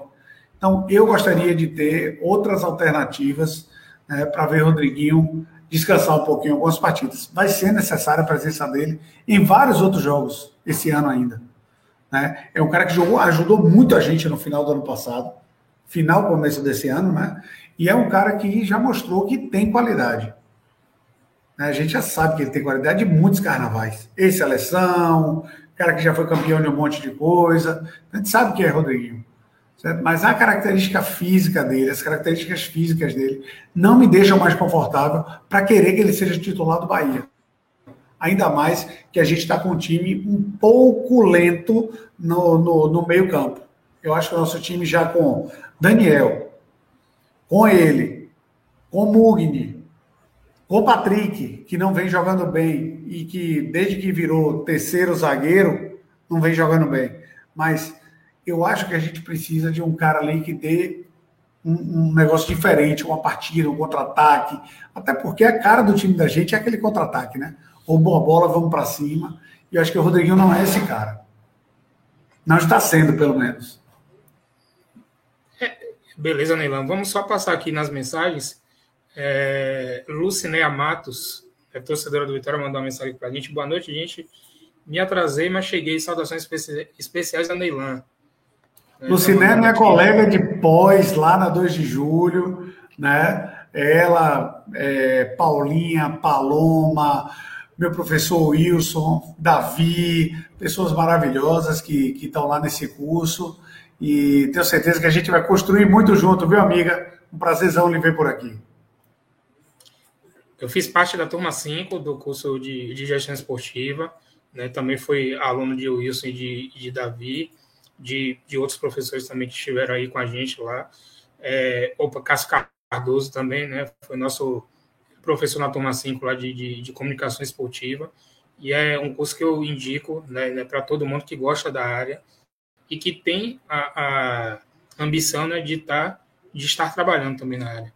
É um curso excelente e referência no Nordeste. Né? É, deixa eu só passar aqui outras mensagens. É, Estácio Gouveia, ele mandou uma mensagem aqui pra gente. Roda Liga estava naquele dia em que tudo dá certo. Penso que com isso o futebol de Gilberto vai voltar a brilhar. Tomara. Né? Tomara que encaixe os dois, né? E que e só quem tem a ganhar com isso é, é o Bahia. Manuel Trajano tá aqui mandando, mandando mensagem a rodo. Mas o Fernandão, quando veio, pesava uma tonelada. Não corri, não fazia gol. E aí ele emenda com outra aqui. Roda Liga tá magrinho, chegou fortinho. Tô quase chamando meu Trajano de. Tô quase chamando meu, meu Trajano de Filizola, de balança. Porque já disse aqui que Fernandão tava pesado e Rodallega tá magrinho. É brincadeira, mano, é brincadeira. É, ele sabe que eu tô brincando com ele. E Manuel Trajano ele mandou uma, uma, uma, pergunta aqui interessante, que eu, que eu já ia colocar no assunto aqui da gente. Esse terceiro cartão de Teixeira foi forçado, imaginando que vai perder a vaga para Danilo não confio em Teixeira. É, Matheus Teixeira ele tomou o terceiro cartão amarelo, está suspenso para o jogo do Santos. É, eu achei também que o cartão foi muito né, com, com o perdão da palavra, foi um cartão idiota de, de, de ter sido tomado, né? Enfim, foi um cartão que, que, que dava para ele não tomar. Mas agora existe um problema no gol, porque Danilo Fernandes tava se, está ainda se recuperando de contusão, acho que até já voltou a, a, a treinar com bola, mas vem de um tempo aí de, de inatividade, e a gente tem Matheus Klaus, né, que estava no banco, agora nesse último jogo, e, e agora tá aí a dúvida se né, quem vai jogar no, no lugar de Matheus Teixeira, se Matheus Claus ou Danilo Fernandes. No momento, eu preferi o Matheus Claus. E você, Nelan? Cara, assim, a última partida de Klaus foi uma partida muito ruim, né? Agora já tinha visto outras partidas dele muito boas, né? Então eu tenho dúvidas, tá? realmente sobre ele e sobre Danilo, eu tenho dúvidas. Eu acho que Danilo é um cara que eu acho que não vai fazer. É, é, ele não é aquele goleiro espetacular, mas pelo menos o básico ali, eu acho que ele vai não, não, não vai surpreender negativamente, né? Mas o Klaus, eu fiquei muito com o pé atrás do último jogo que ele, que ele jogou como titular com a gente, né? Não me lembro exatamente o jogo, mas eu sei que a partida dele foi péssima então, espero que dos dois, quem, quem herdar a camisa 1 aí, e não é bem a 1, né? Cada um joga com a sua, mas quem herdar o, o, a titularidade, que consiga fazer um bom jogo, porque a gente precisa dos três pontos nesse jogo. Beleza, Neylan. É, deixa eu só colocar mais uma, mais uma mensagem aqui de, de, de Luciné. Boa noite, tem Rubro Negra na área, dá um alô. Saudações rubro-negros e tricolores, grande Neylan. A gente vai falar do seu Vitória daqui a pouco, Luciné. A gente já está finalizando aqui com o Bahia, certo? E a gente vai falar, sim, do seu Vitória, que ganhou mais uma na Série B do Campeonato Brasileiro. O Manuel Trajano tá brincando aqui, ó. E Benitani passou mal mesmo ou foi marketing? Rapaz, é, saiu na transmissão né, que, ele, que ele passou mal. Eu, eu não lembro se foi depois do terceiro ou se foi do quarto gol. Mas que ele passou mal e precisou ser atendido. E mas, mas depois ficou, ficou tudo tranquilo, né? Depois apareceu imagem de, de, de na tela, né? Na transmissão do Premiere. E que tava tudo bem. Um momento de emoção, né? Eu, graças a Deus, eu nunca precisei passar por, por situação né, semelhante. Né? Neylan já contou aqui pra gente que até já aconteceu com ele. Mas é, é isso. Isso daí é muito da pressão, véio, que, eu, que eu imagino que ele esteja né, passando é, muita, muita gente que, que vem reclamando bastante da, da diretoria do Bahia, muita gente com razão, claro. É, alguns, alguns pegam pesado, eu acho que né, poderiam né, não pegar tão pesado assim, mas é, é, é aquilo, bicho. A gente, nós temos mais 19 jogos, né, tem 19 jogos agora no, no retorno do Campeonato Brasileiro, ainda dá para se recuperar, ainda dá para afastar essa possibilidade de, de rebaixamento. Eu, em, em outras lives, eu, eu já falei aqui que não existe mais essa de, de 45 pontos, já, já baixou demais a, a, a pontuação mínima para você permanecer né, na Série A. Eu acho que, que com 42, 43 pontos já livra, acho que até 42 já livra. 43 pontos liv, livraria dos últimos quatro campeonatos brasileiros. 43 pontos livre de rebaixamento. É, muita gente, não, tem que ser 45. 43 já livra. 42 pode até ser que livre, mas 43 é uma conta mais ajustada. Lucinéa, ela mandou uma mensagem aqui para a gente, que a gente vai ler sim, sobre o Nega Baiana, mas sou regionalista. Gostei mais da live, pois valoriza o nosso futebol. Vitória, Bahia, Fortaleza, Ceará, Esporte e os demais fortes. Estão de parabéns. É isso aí. O nosso foco, obviamente, que é, que é, o, que é o futebol da Bahia, né? Os, os nossos representantes. E também o, o, a gente fala também dos outros clubes do, do Nordeste, né? Que a gente, a gente torce né, para que né, se deem bem também em todos os campeonatos brasileiros, que inclusive hoje é, saiu a tabela do Campeonato Brasileiro da Série D, né, na, na segunda fase, e a Bahia vai ser representada pela Juazeirense, né, foi o único baiano que, que conseguiu a classificação o, o Bahia de Feira e o Atlético de Alagoinhas, que foram os dois clubes que decidiram o Campeonato Baiano de 2021. Infelizmente não conseguiram classificação, já chegaram na última rodada os dois eliminados. E a Juazeirense agora enfrenta o Atlético do Ceará, o, o primeiro jogo no sábado que vem lá em, em, em, Horizonte, no Ceará, e o jogo de volta no outro sábado, em Juazeiro, é, no calorzinho lá de Juazeiro de, de, de, de 4 horas da tarde. E a gente torce né, para que a para que a Juazeirense tenha sucesso na caminhada aí na Série D, que volte para a Série C, né, que a, a Juazeirense esteve até pouco tempo. E na Série C a gente tem a, a Jacuipense mais uma vez cambaleando e com chances reais de, de rebaixamento, 95% de chance de, de rebaixamento a Jacuipense. É, e pode ter a companhia do Santa Cruz, que eu acho uma, mais uma derrota para o futebol do Nordeste. Ter o Santa Cruz de novo na Série D é, é um clube que, que, que não merece estar né, tá no lugar né, pelo tamanho da torcida e pela importância que o Santa Cruz tem no Nordeste. Né? E aí, Santa Cruz tem que voltar a fazer todo aquele caminho novamente. Vai ser bem tortuoso. Mas é do jogo, né? Faz parte. A gente vai colocar aqui só mais algumas mensagens. O Manuel Trajano também está preferindo Matheus Klaus né? no próximo jogo contra o Santos. É, eu tenho, eu tenho uma, uma, amizade muito boa com Darino Senna, mandar um, um abraço para Darino Senna, né, apresentador do, do Linha Alta e da, e da Rádio Sociedade. E ele não confia em nenhum dos goleiros do Bahia. Não confia nem em Teixeira, nem em Clausa, nem, nem em Daniel Fernandes. É, Júnior, que é, que, que, é do time de transição, é, que só jogou no Campeonato Baiano e, e, e no Campeonato Brasileiro de, de Aspirantes.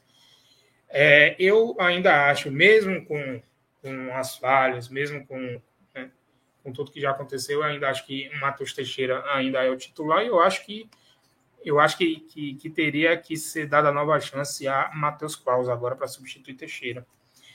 É, vamos colocar só mais uma mensagem aqui de Manuel Trajano, né, lamentando também o, a situação de Santa Cruz, né? né, né tristeza, cobra coral.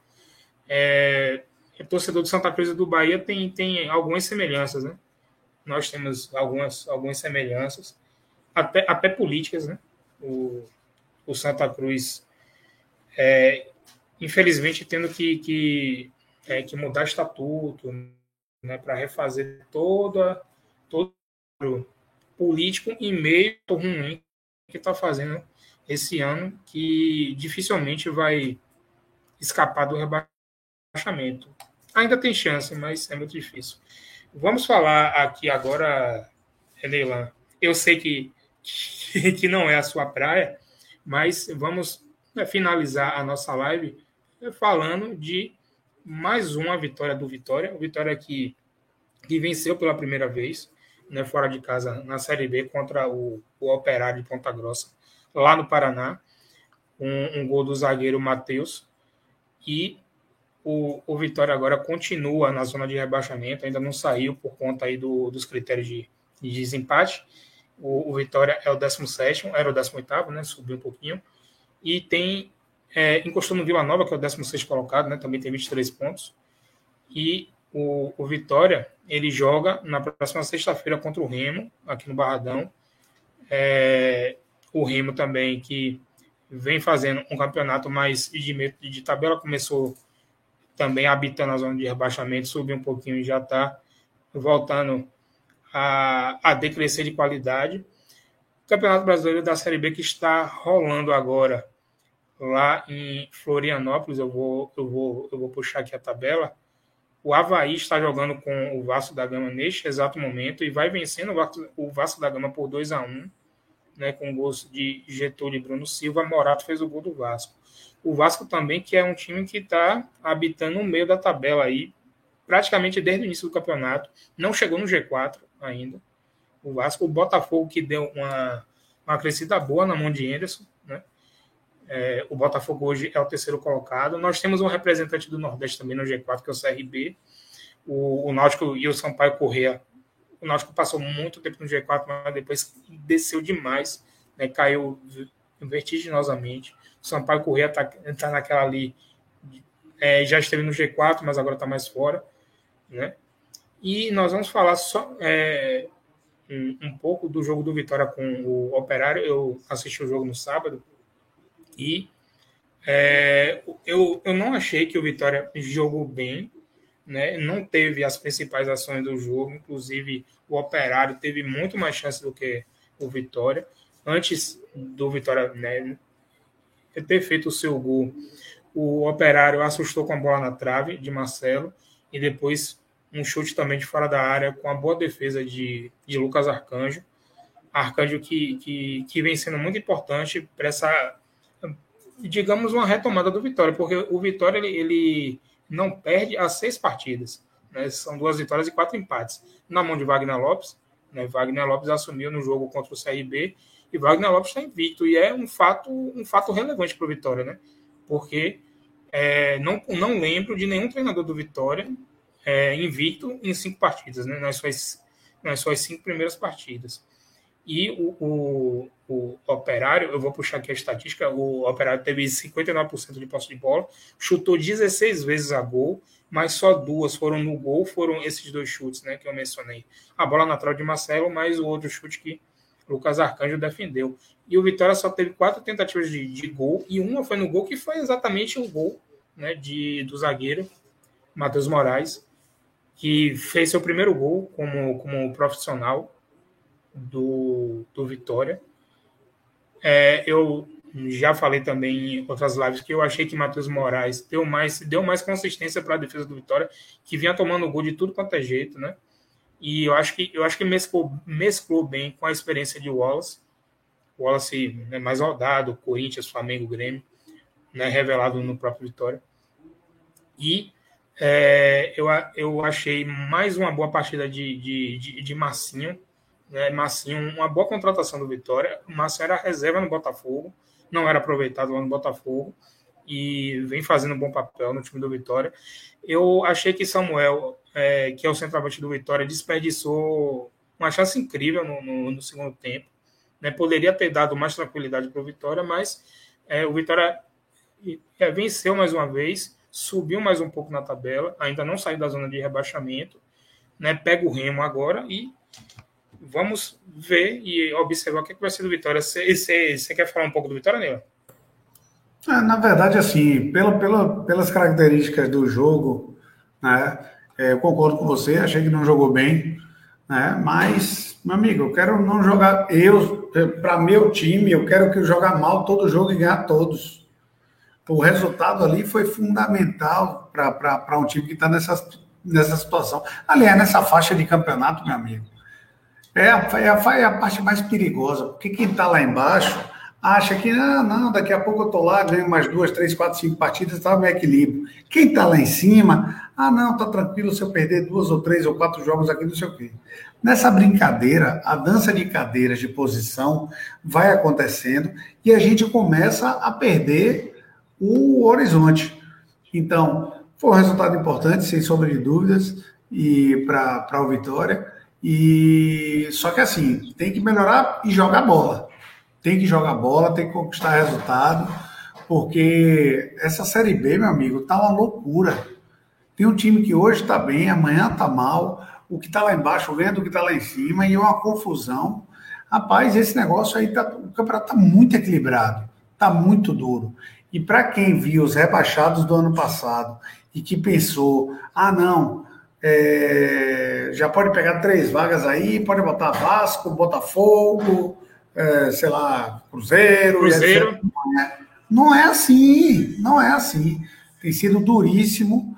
E pense numa competição difícil, velho. Está sendo essa Série B. Está cada vez mais difícil, aliás, a Série B. Então, é, é um campeonato que tem que, tem que pegar mesmo, meu irmão. Tem que ser jogar para poder trazer resultado. Né? A Série A também está do mesmo jeito. A gente sabe que a dificuldade também está muito grande. Só que você tem alguns times que se destacam mais acima. Já na Série B, meu amigo, é todo mundo no mesmo nível ali, brigando e querendo alçar suas posições. Então, qualquer resultado, meu amigo, qualquer três pontos no lugar de um, é fantástico nesse momento. É, eu, eu sempre lembro do, de um texto que, que PVC, né, que é comentarista do, dos canais Globo, né, Paulo Vinícius Coelho, né, PVC no, um, um pouco depois do início da Série B, escreveu no blog dele que o Brasil tinha que salvar Vasco, Cruzeiro e Botafogo da morte. O, o, o, Brasil tem que salvar quem, meu amigo? Acho que cada um tem que, tem que, tem que, tem que remar do jeito que, que, que você pode, do jeito que você consegue. É, eu vou dar um exemplo aqui, por exemplo, o, o CRB, o próprio CRB, que vem fazendo o seu papel agora na Série B, vem se mantendo no, no G4, mesmo com, com orçamento baixo, né, com jogadores não muito conhecidos, mas o CRB está conseguindo fazer o campeonato dele. Né, né, com certeza ele não vai sofrer no final e possa ser que ele consiga uma das vagas para subir para a Série A. O que é que o CRB tem a ver com o Vasco, com o Cruzeiro e com o Botafogo? Não tem absolutamente nada a ver. Tem inclusive a ver as avessas, né? Porque é impossível você conseguir fazer um time equilibrado. Vamos lá, vamos, vamos pensar no futebol nacional aqui. A gente tem times aqui que recebem seis vezes o que o outro recebe e disputam o mesmo campeonato. Sim. Ah, não, futebol não é dinheiro, não. Futebol não... Gente, chega de. Isso aí é hipocrisia. A gente achar que um time que recebe sei lá, 50, mil, 50 milhões por ano, tem um orçamento de 50 milhões, vai disputar com um time que tem um orçamento de 300 milhões, é muito difícil. Claro que quando você pega um campeonato como Copa do Brasil, que é mata-mata, você pega ali e tal, jogo dentro, jogo fora, você consegue fazer alguma coisa, ok. Mas quando você pega um time que tem três elencos, três elencos, e três times, se ele tivesse no Campeonato Brasileiro com os três times que ele tem, ele estaria por ali, ó Estou falando de Palmeiras, estou falando de Atlético Mineiro, estou falando de Flamengo. Eles estariam por ali, todo mundo brigando, todo mundo longe da zona. Entendeu? Quando você pega uma situação dessa e você pega alguém que está mais embaixo, né, que tem um poderio financeiro menor, você vê que há dificuldade. Não significa que seja determinante para qualquer coisa. Não é isso. O que eu estou dizendo é que, com a divisão de, de vida, vida, por vida, desde que, desde que o mundo é mundo, que Vasco, Botafogo, Cruzeiro e Companhia Limitada recebem mais dinheiro do que CRB, Bahia, Vitória, Companhia Limitada. Então, pelo amor de Deus, não queira dizer que tem que salvar, não. Quem está sendo salvo agora é o Campeonato Brasileiro, com isso que está acontecendo, com esses times que estão brigando, ressurgindo e povoando, com os times nordestinos que estão na Série A. O Campeonato Brasileiro está respirando, gente. Está respirando a duras penas, porque a divisão de renda absolutamente absurda continua.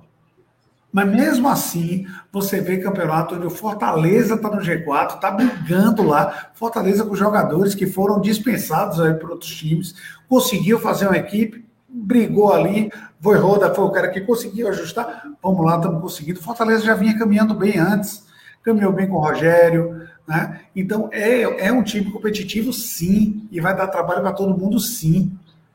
Agora, diga a vocês. A, a defesa tá do Fortaleza a Sim. defesa do Fortaleza toda jogou aqui no Bahia. Pois Tinga, é. Tite toda, e Jackson. Toda. Tinga, braço de radiola, Tite. É, pois é, irmão, Jackson, pois é. Então, mas para concluir, Gabi, o que eu estou te falando é o seguinte: quem respira e quem precisa de mais disso é o Campeonato Brasileiro. E não esses times aí. PVC é um cara que eu sou fã, um cara excelente. Mas nesse comentário aí, discordo, e eu sei que que se ele por acaso vier me ouvir, esse Hellis Mortal aqui, se você vier me ouvir, PVC, sou seu fã, mas você escorregou aí, meu parceiro, porque a gente não tem que recuperar ninguém. Ele que se vire, que monte o time dele, que brigue, ganhando o orçamento, o mesmo orçamento que os times do Nordeste têm aí, para poder brigar pelo mesmo espaço que esses times aí. Cada um que se vire, que dê seus pulos. Exato. É, e eu, eu falo, né, às vezes também. O, o Vitória resolveu ser rebaixado lá em 2018 no, no pior momento que alguém poderia ser rebaixado, porque foi exatamente no ano que não existia mais o colchão, né? Que os times, né, quando caíam da Série A da Série B, ainda tinham o, o dinheiro da TV como se estivesse ainda é, como na se estivesse ainda na Série A. E é, vem, vem muito também desse rebaixamento essa crise no Vitória, né? Que né, decresceu demais aí as cotas de TV, que a, acaba sendo a principal fonte de renda dos clubes médios para né, menores, né, não quero dizer que o, que o Vitória é pequeno, mas é, eu, eu considero hoje o Bahia um, um time médio, médio do, do, do, Campeonato Brasileiro. Vitória também é um time médio né, do, do Campeonato Brasileiro, que já vai para o terceiro ano, né, disputando o, o rebaixamento né, para a Série C. Isso não é bom para clube nenhum. É, eu, eu tomo como, como exemplo o, o Figueirense, que disputou também rebaixamento na Série B durante três anos consecutivos e no terceiro caiu. Né? E hoje o, o Figueirense está na Série C, inclusive o Figueirense está até jogando agora pela Série C. Deixa eu só dar uma, uma olhadinha aqui. O Figueirense está perdendo para o Ituano por 2 a 1 um. É, é, um, é um exemplo crasso aí de quem sofreu na Série B, acabou, acabou conseguindo ser rebaixado, né, depois de tantos problemas, e que está passando mal na Série C, perdendo para o Ituano, e que, é muito provavelmente também, junto com o Paraná Clube, não vai subir para a Série B né? E, e deixa eu só colocar mais umas algumas mensagens aqui que nossa amiga Lucinéia Matos, que é muito participativa aqui na live. É fera ela, demais, ela, pra gente, ela colocou aqui pra gente, vitória importantíssima do Rubro Negro, com gol do zagueiro Matheus Moraes, que por sinal foi um dos melhores da partida, mesmo improvisado, mas valeu a vontade do time. A Série B, como o Neymar falou, Série B é isso, a Série B é, é, é, é vontade, é raça, você não vai ganhar jogo só se defendendo, né? Se você tiver raça vontade, você consegue pelo menos pontuar no Campeonato Brasileiro, né? Deixa eu colocar mais uma mensagem aqui de, de Luciné. Eu falo, eu sempre falo, Série B é muito mais raça e vontade do que futebol bonito. E raça o Vitória teve no último sábado diante do Operário. E ela né, corretou também Samuel que precisa melhorar o seu condicionamento físico. É, é ela fala aqui com a gente também Quero meu time jogando mal e pontuando, ganhando as partidas. E o Vitória precisa entrar em qualquer jogo com vontade de ganhar, seja no Barradão, seja fora de casa. Chega de empates. E é o que vem atrapalhando muito no, no Campeonato do Vitória, essa quantidade de empates, né? E o, e o Vitória vem muito, está muito na situação que está, deva-se não só a parte política, como dentro do campo também, né? E a parte política acaba afetando o campo, todo mundo sabe disso. Isso daí acontece na, na grandíssima maioria dos clubes. Mas a gente tem também, por exemplo, o Botafogo, que passa por uma crise política gigantesca, mas que o Botafogo está conseguindo né, né, ressurgir no campeonato na mão de Anderson. Anderson, que a gente né, conhece, né, que, que treinou o Bahia há pouco tempo. Deixa eu só botar mais uma mensagem aqui de você. Né? Salvar times considerados grandes, incentivando-se ter virada de mesa e aplaudir a incompetência. Se fizeram mais gestões, problema de cada um. Exatamente, Lucinel. Exatamente. É, eu, eu conheço times que, que, que já abriram garrafa de champanhe comemorando virada de mesa, por exemplo. Né? O, o Fluminense, quando, quando não caiu em 96, que na verdade ele caiu dentro do campo, mas conseguiu a, a virada de mesa e acabou não disputando a Série B em 97.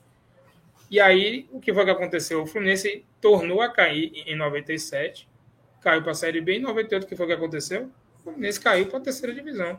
Foi, e foi ladeira abaixo mesmo com a virada de mesa. Ou seja, a, a, virada de mesa que o Bahia também já, já se beneficiou de virada de mesa. Lembro bem naquela virada de mesa de 2000, né, para a Copa João Avelange, que não teve organização da CBF. É, boa parte da torcida do Bahia foi contra. Boa parte da, da torcida do Bahia se manifestou contra aquela virada de mesa que acabou beneficiando o Bahia, né? E o Bahia pagou o preço lá na frente, porque o Bahia disputou o Campeonato Brasileiro de 2000 e 2001 muito bem, né? Classificando nos dois campeonatos, que na época não era de ponto corrida ainda. Chegou 2002, disputou rebaixamento, quase cai, se salvou na última rodada com três gols de, de Nonato contra a Portuguesa lá no Canidé, Portuguesa que na época tinha, tinha Ricardo Oliveira. E no ano seguinte, em 2003, disputou o campeonato todo embaixo, só caiu um dois. Só caiu um dois. E o Lanterna foi o Bahia. E aí caiu, e aí né, passou para aquele né, período que todo mundo sabe, não precisa eu estar tá repetindo aqui, passou né, sete anos fora da Série A, que quase, quase decretou a, a, a extinção do Bahia. Né? Foi muito prejudicial para o Bahia como um todo. Deixa eu colocar só algumas mensagens aqui de, de Manuel Trajano. Tá colocando aqui. Técnico do Remo era Paulo Bonamigo, ainda é. Manuel Trajano, não sei, até pouco tempo de fato era. Né? Paulo Bonamigo, que, que já foi treinador do Bahia, né? treinou o Bahia aqui na Série B em 2009. E passou muito tempo fora, depois eu voltou para o Brasil, estava né? treinando times menores. E agora está no Remo, no clube do Remo lá de Belém do Pará. Eu acho que é o Luciano Mancha, tá, Gabinho? Luciano Mancha, né, treinador do Remo. O Remo que é o é. próximo adversário do Vitória na próxima sexta-feira. Deixa eu só colocar mais uma mensagem aqui. Mano Trajano tá vibrando aqui com o Havaí 3, Vasco 1. 38 Trajano é aquele parceiro de arquibancada, né, Gabinho? É o cara, é o cara bom para a gente tomar uma cerveja junto e bater uma resenha, porque ele gosta aí da resenha. O Havaí fez o, o, o, o terceiro gol agora com o Jonathan. É... Jonathan, se não me engano, deixa eu ver aqui. Ah, não, não é Copete, não, é outro Jonathan. Não é Copete, que era do Santos, né? é jogador do, do Havaí, deu passe do primeiro gol. O Havaí está vencendo o Vasco da Gama por 3 a 1 O Havaí está chegando em quinto, um ponto atrás do Goiás. O Goiás que joga amanhã, é, mas o Goiás joga ainda pela 22 rodada com o Cruzeiro Jogo amanhã, 21 h 30 para completar a 22 rodada do Campeonato Brasileiro da Série B, que está muito disputado. É, o G4 muda o tempo inteiro. O G4 hoje, que é Curitiba, CRB, Botafogo e Goiás, que já teve o Havaí no G4, já teve o Náutico, já teve o Sampaio Corrêa, enfim. É, e, e, eu acredito que vai, vai nessa entoada o Campeonato Brasileiro da Série B até a última rodada no final de novembro. O Lucinel tá mandando uma mensagem aqui pra gente. O Fluminense do Rio de Janeiro é uma vergonha, tapetão o nome dele. Eu costumo, eu costumava chamar o Fluminense de, de, de, de tapetense. A, a, a, mistura de Fluminense com, com tapete. É. E, inclusive, o Fluminense é, é, o único clube do Brasil que conseguiu fazer uma ponte entre séries. Né? Ele subiu direto da Série C para a Série A. É, e até hoje está lá. E até hoje a, a turma brinca, né, que o, que o Fluminense tem que pagar a Série B, até hoje o Fluminense não pagou a Série B. O Fluminense está mal das pernas, né? O Fluminense, inclusive, joga amanhã é fora de casa com a Chapecoense. O Fluminense está na mesma situação do Bahia. Está na rabeira do Campeonato Brasileiro da Série A. O, o, o Fluminense que conseguiu vencer o Bahia na semana passada deu um respiro, mas depois empatou em casa com o Juventude. O Fluminense hoje é o 12 colocado, tem 22 pontos, tem um ponto a menos que o Bahia. O Ciné tá, tá mandando para a gente que Felipe Conceição é, ah, é o técnico do Remo. Eu fiz uma pesquisa aqui, deu Luciano Mancha, mas. O Felipe Conceição, que é, que é Felipe Tigrão, né, que foi volante, né, jogou no Botafogo muito tempo. Até pouco tempo, até pouco tempo atrás ele era, ele era treinador do Cruzeiro. E está agora no Clube do Remo. Manuel Trajano, sou anti-Rio e São Paulo. Eu também, viu? Eu também. Eu sou anti-Rio, anti-São Paulo. É, a gente faz esse programa aqui é, para alimentar ainda mais o cardápio das pessoas que gostam do futebol do Nordeste, né? Eu venho muito, nos últimos anos aí, eu venho consumindo muito, muito conteúdo regional eu assisto Linha Alta, eu assisto o Podcast 45 também, que tem uma galera boa lá de, de Recife, tem participação do nosso Cássio Cardoso também, né? E é uma galera que foca no, no futebol da Bahia e no futebol do Nordeste, né? Então, a gente liga a TV, no Sport TV, na ESPN, no Fox, e é só é só Flamengo o tempo inteiro, é só os outros times do Rio, é só os times de São Paulo, e os, os times nordestinos ficam relegados a segundo plano. No Sport TV News, que é, que é o programa matinal né, do Sport TV, na semana passada, né, teve, teve, teve Fluminense Bahia, eles dão, eles chamam a, a matéria do jogo, o jogo é ali naquele dia, na segunda-feira. Eles falam Fluminense, tal, tal, e aí depois passa para a próxima matéria. Assim, e o Bahia? O Fluminense joga sozinho? Ele entra em campo sozinho? Não.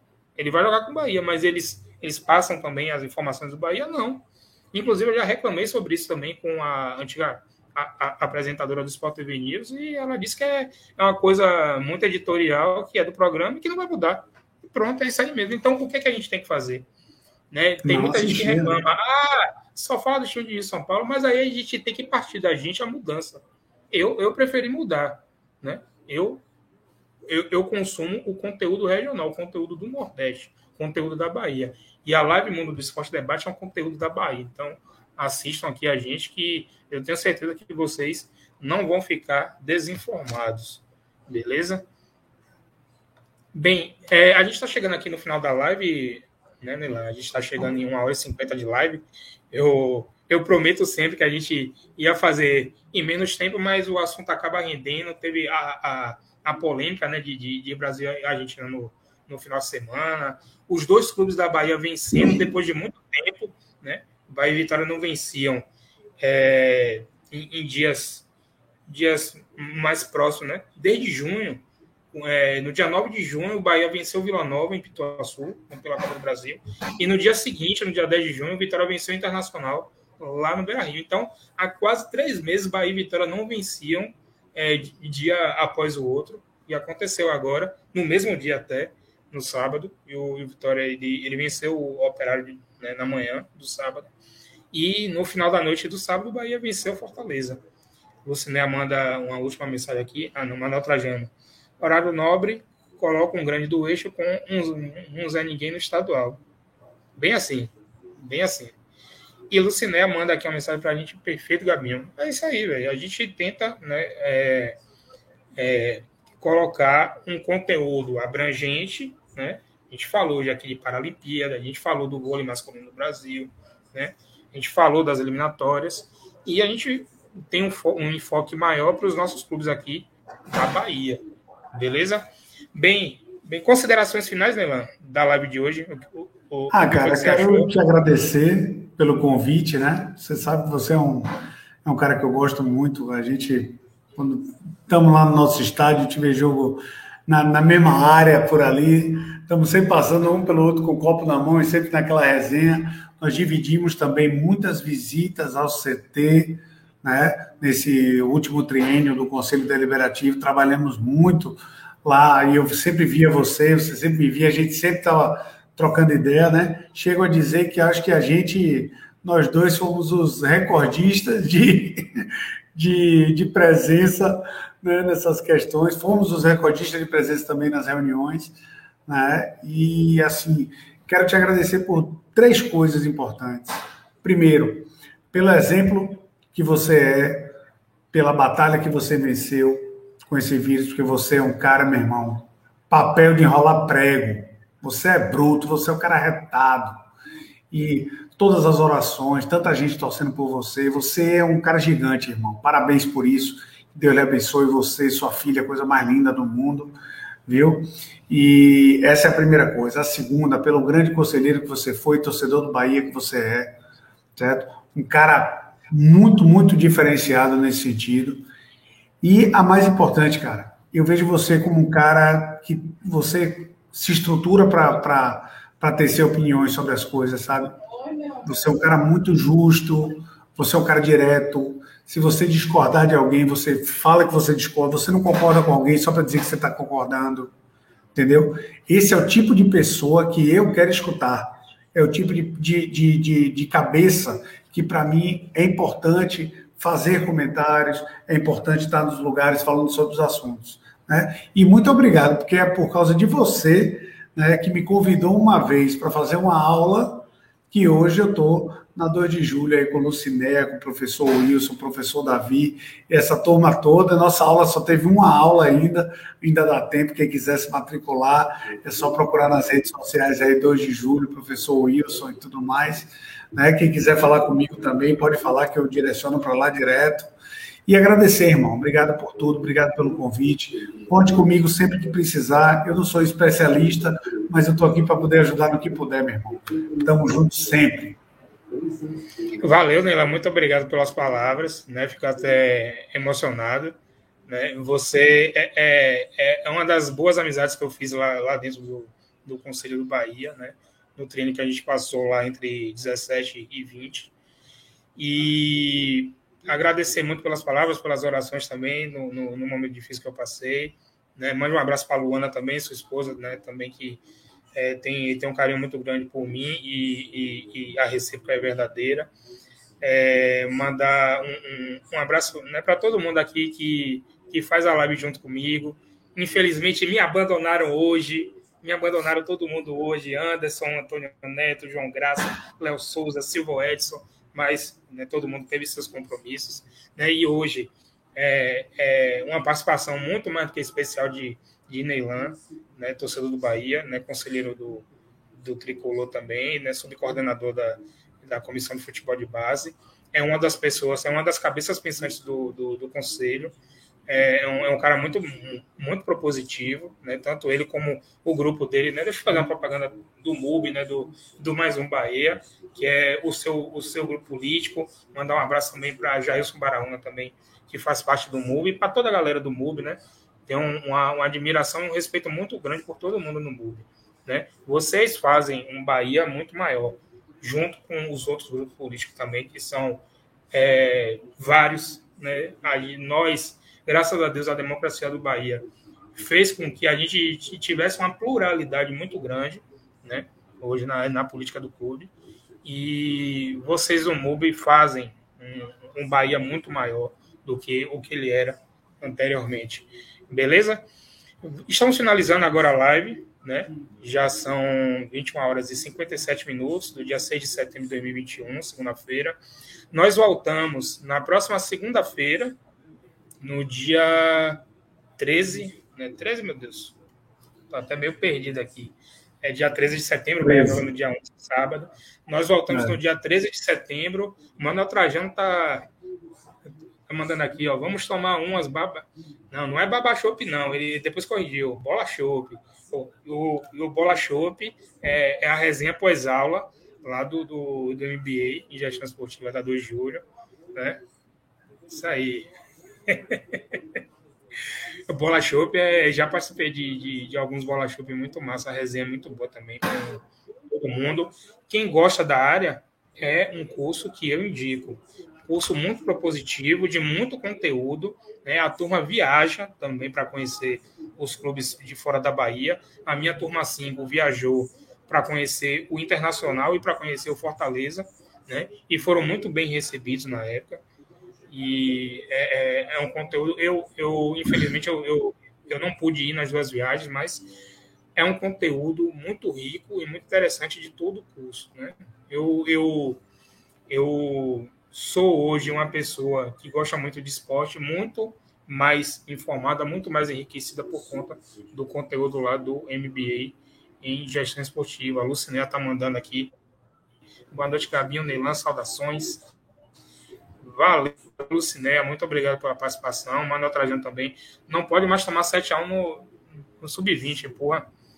De toda aquela confusão de, de Brasil e Argentina, eu não falei hoje, que eu nem queria falar, porque eu fiquei chateado quando eu vi. O Bahia tomou 7x1 do Corinthians no Sub-20, né, bicho? Mas é, é, isso mesmo, né? Bola para frente. A gente espera que a base do Bahia se, se, se sobressaia desse momento ruim que está vivendo no Brasileiro Sub-20 e que as coisas melhorem por lá. Beleza? Neilão, meu irmão, um abraço. Satisfação de ter você aqui com a gente. E nós voltamos na próxima segunda-feira. Você que está nos assistindo agora no YouTube, assim que a gente encerrar aqui o programa, o programa vai ficar no canal. Inscreva-se, curta os nossos vídeos, né? ative o sininho, ative as notificações, né? que é muito importante para a gente. É, você que está nos ouvindo nas nossas plataformas de áudio nas plataformas digitais, o Deezer, o Spotify e o Google Podcast. Em breve nós vamos né, também sigam a, a, a, Live Mundo Debate, né? arroba Live Mundo Debate no Instagram e no Twitter, que lá a gente anuncia quando esse programa vai, vai ser colocado lá nos agregadores de podcast. Beleza? Um abraço a todos, satisfação Neilan, muito obrigado, uma boa noite, bora Bahia Vamos Vitória, todos os dois venceram e a live Mundo Debate é pé quente, meu irmão. Valeu, abraço a todos.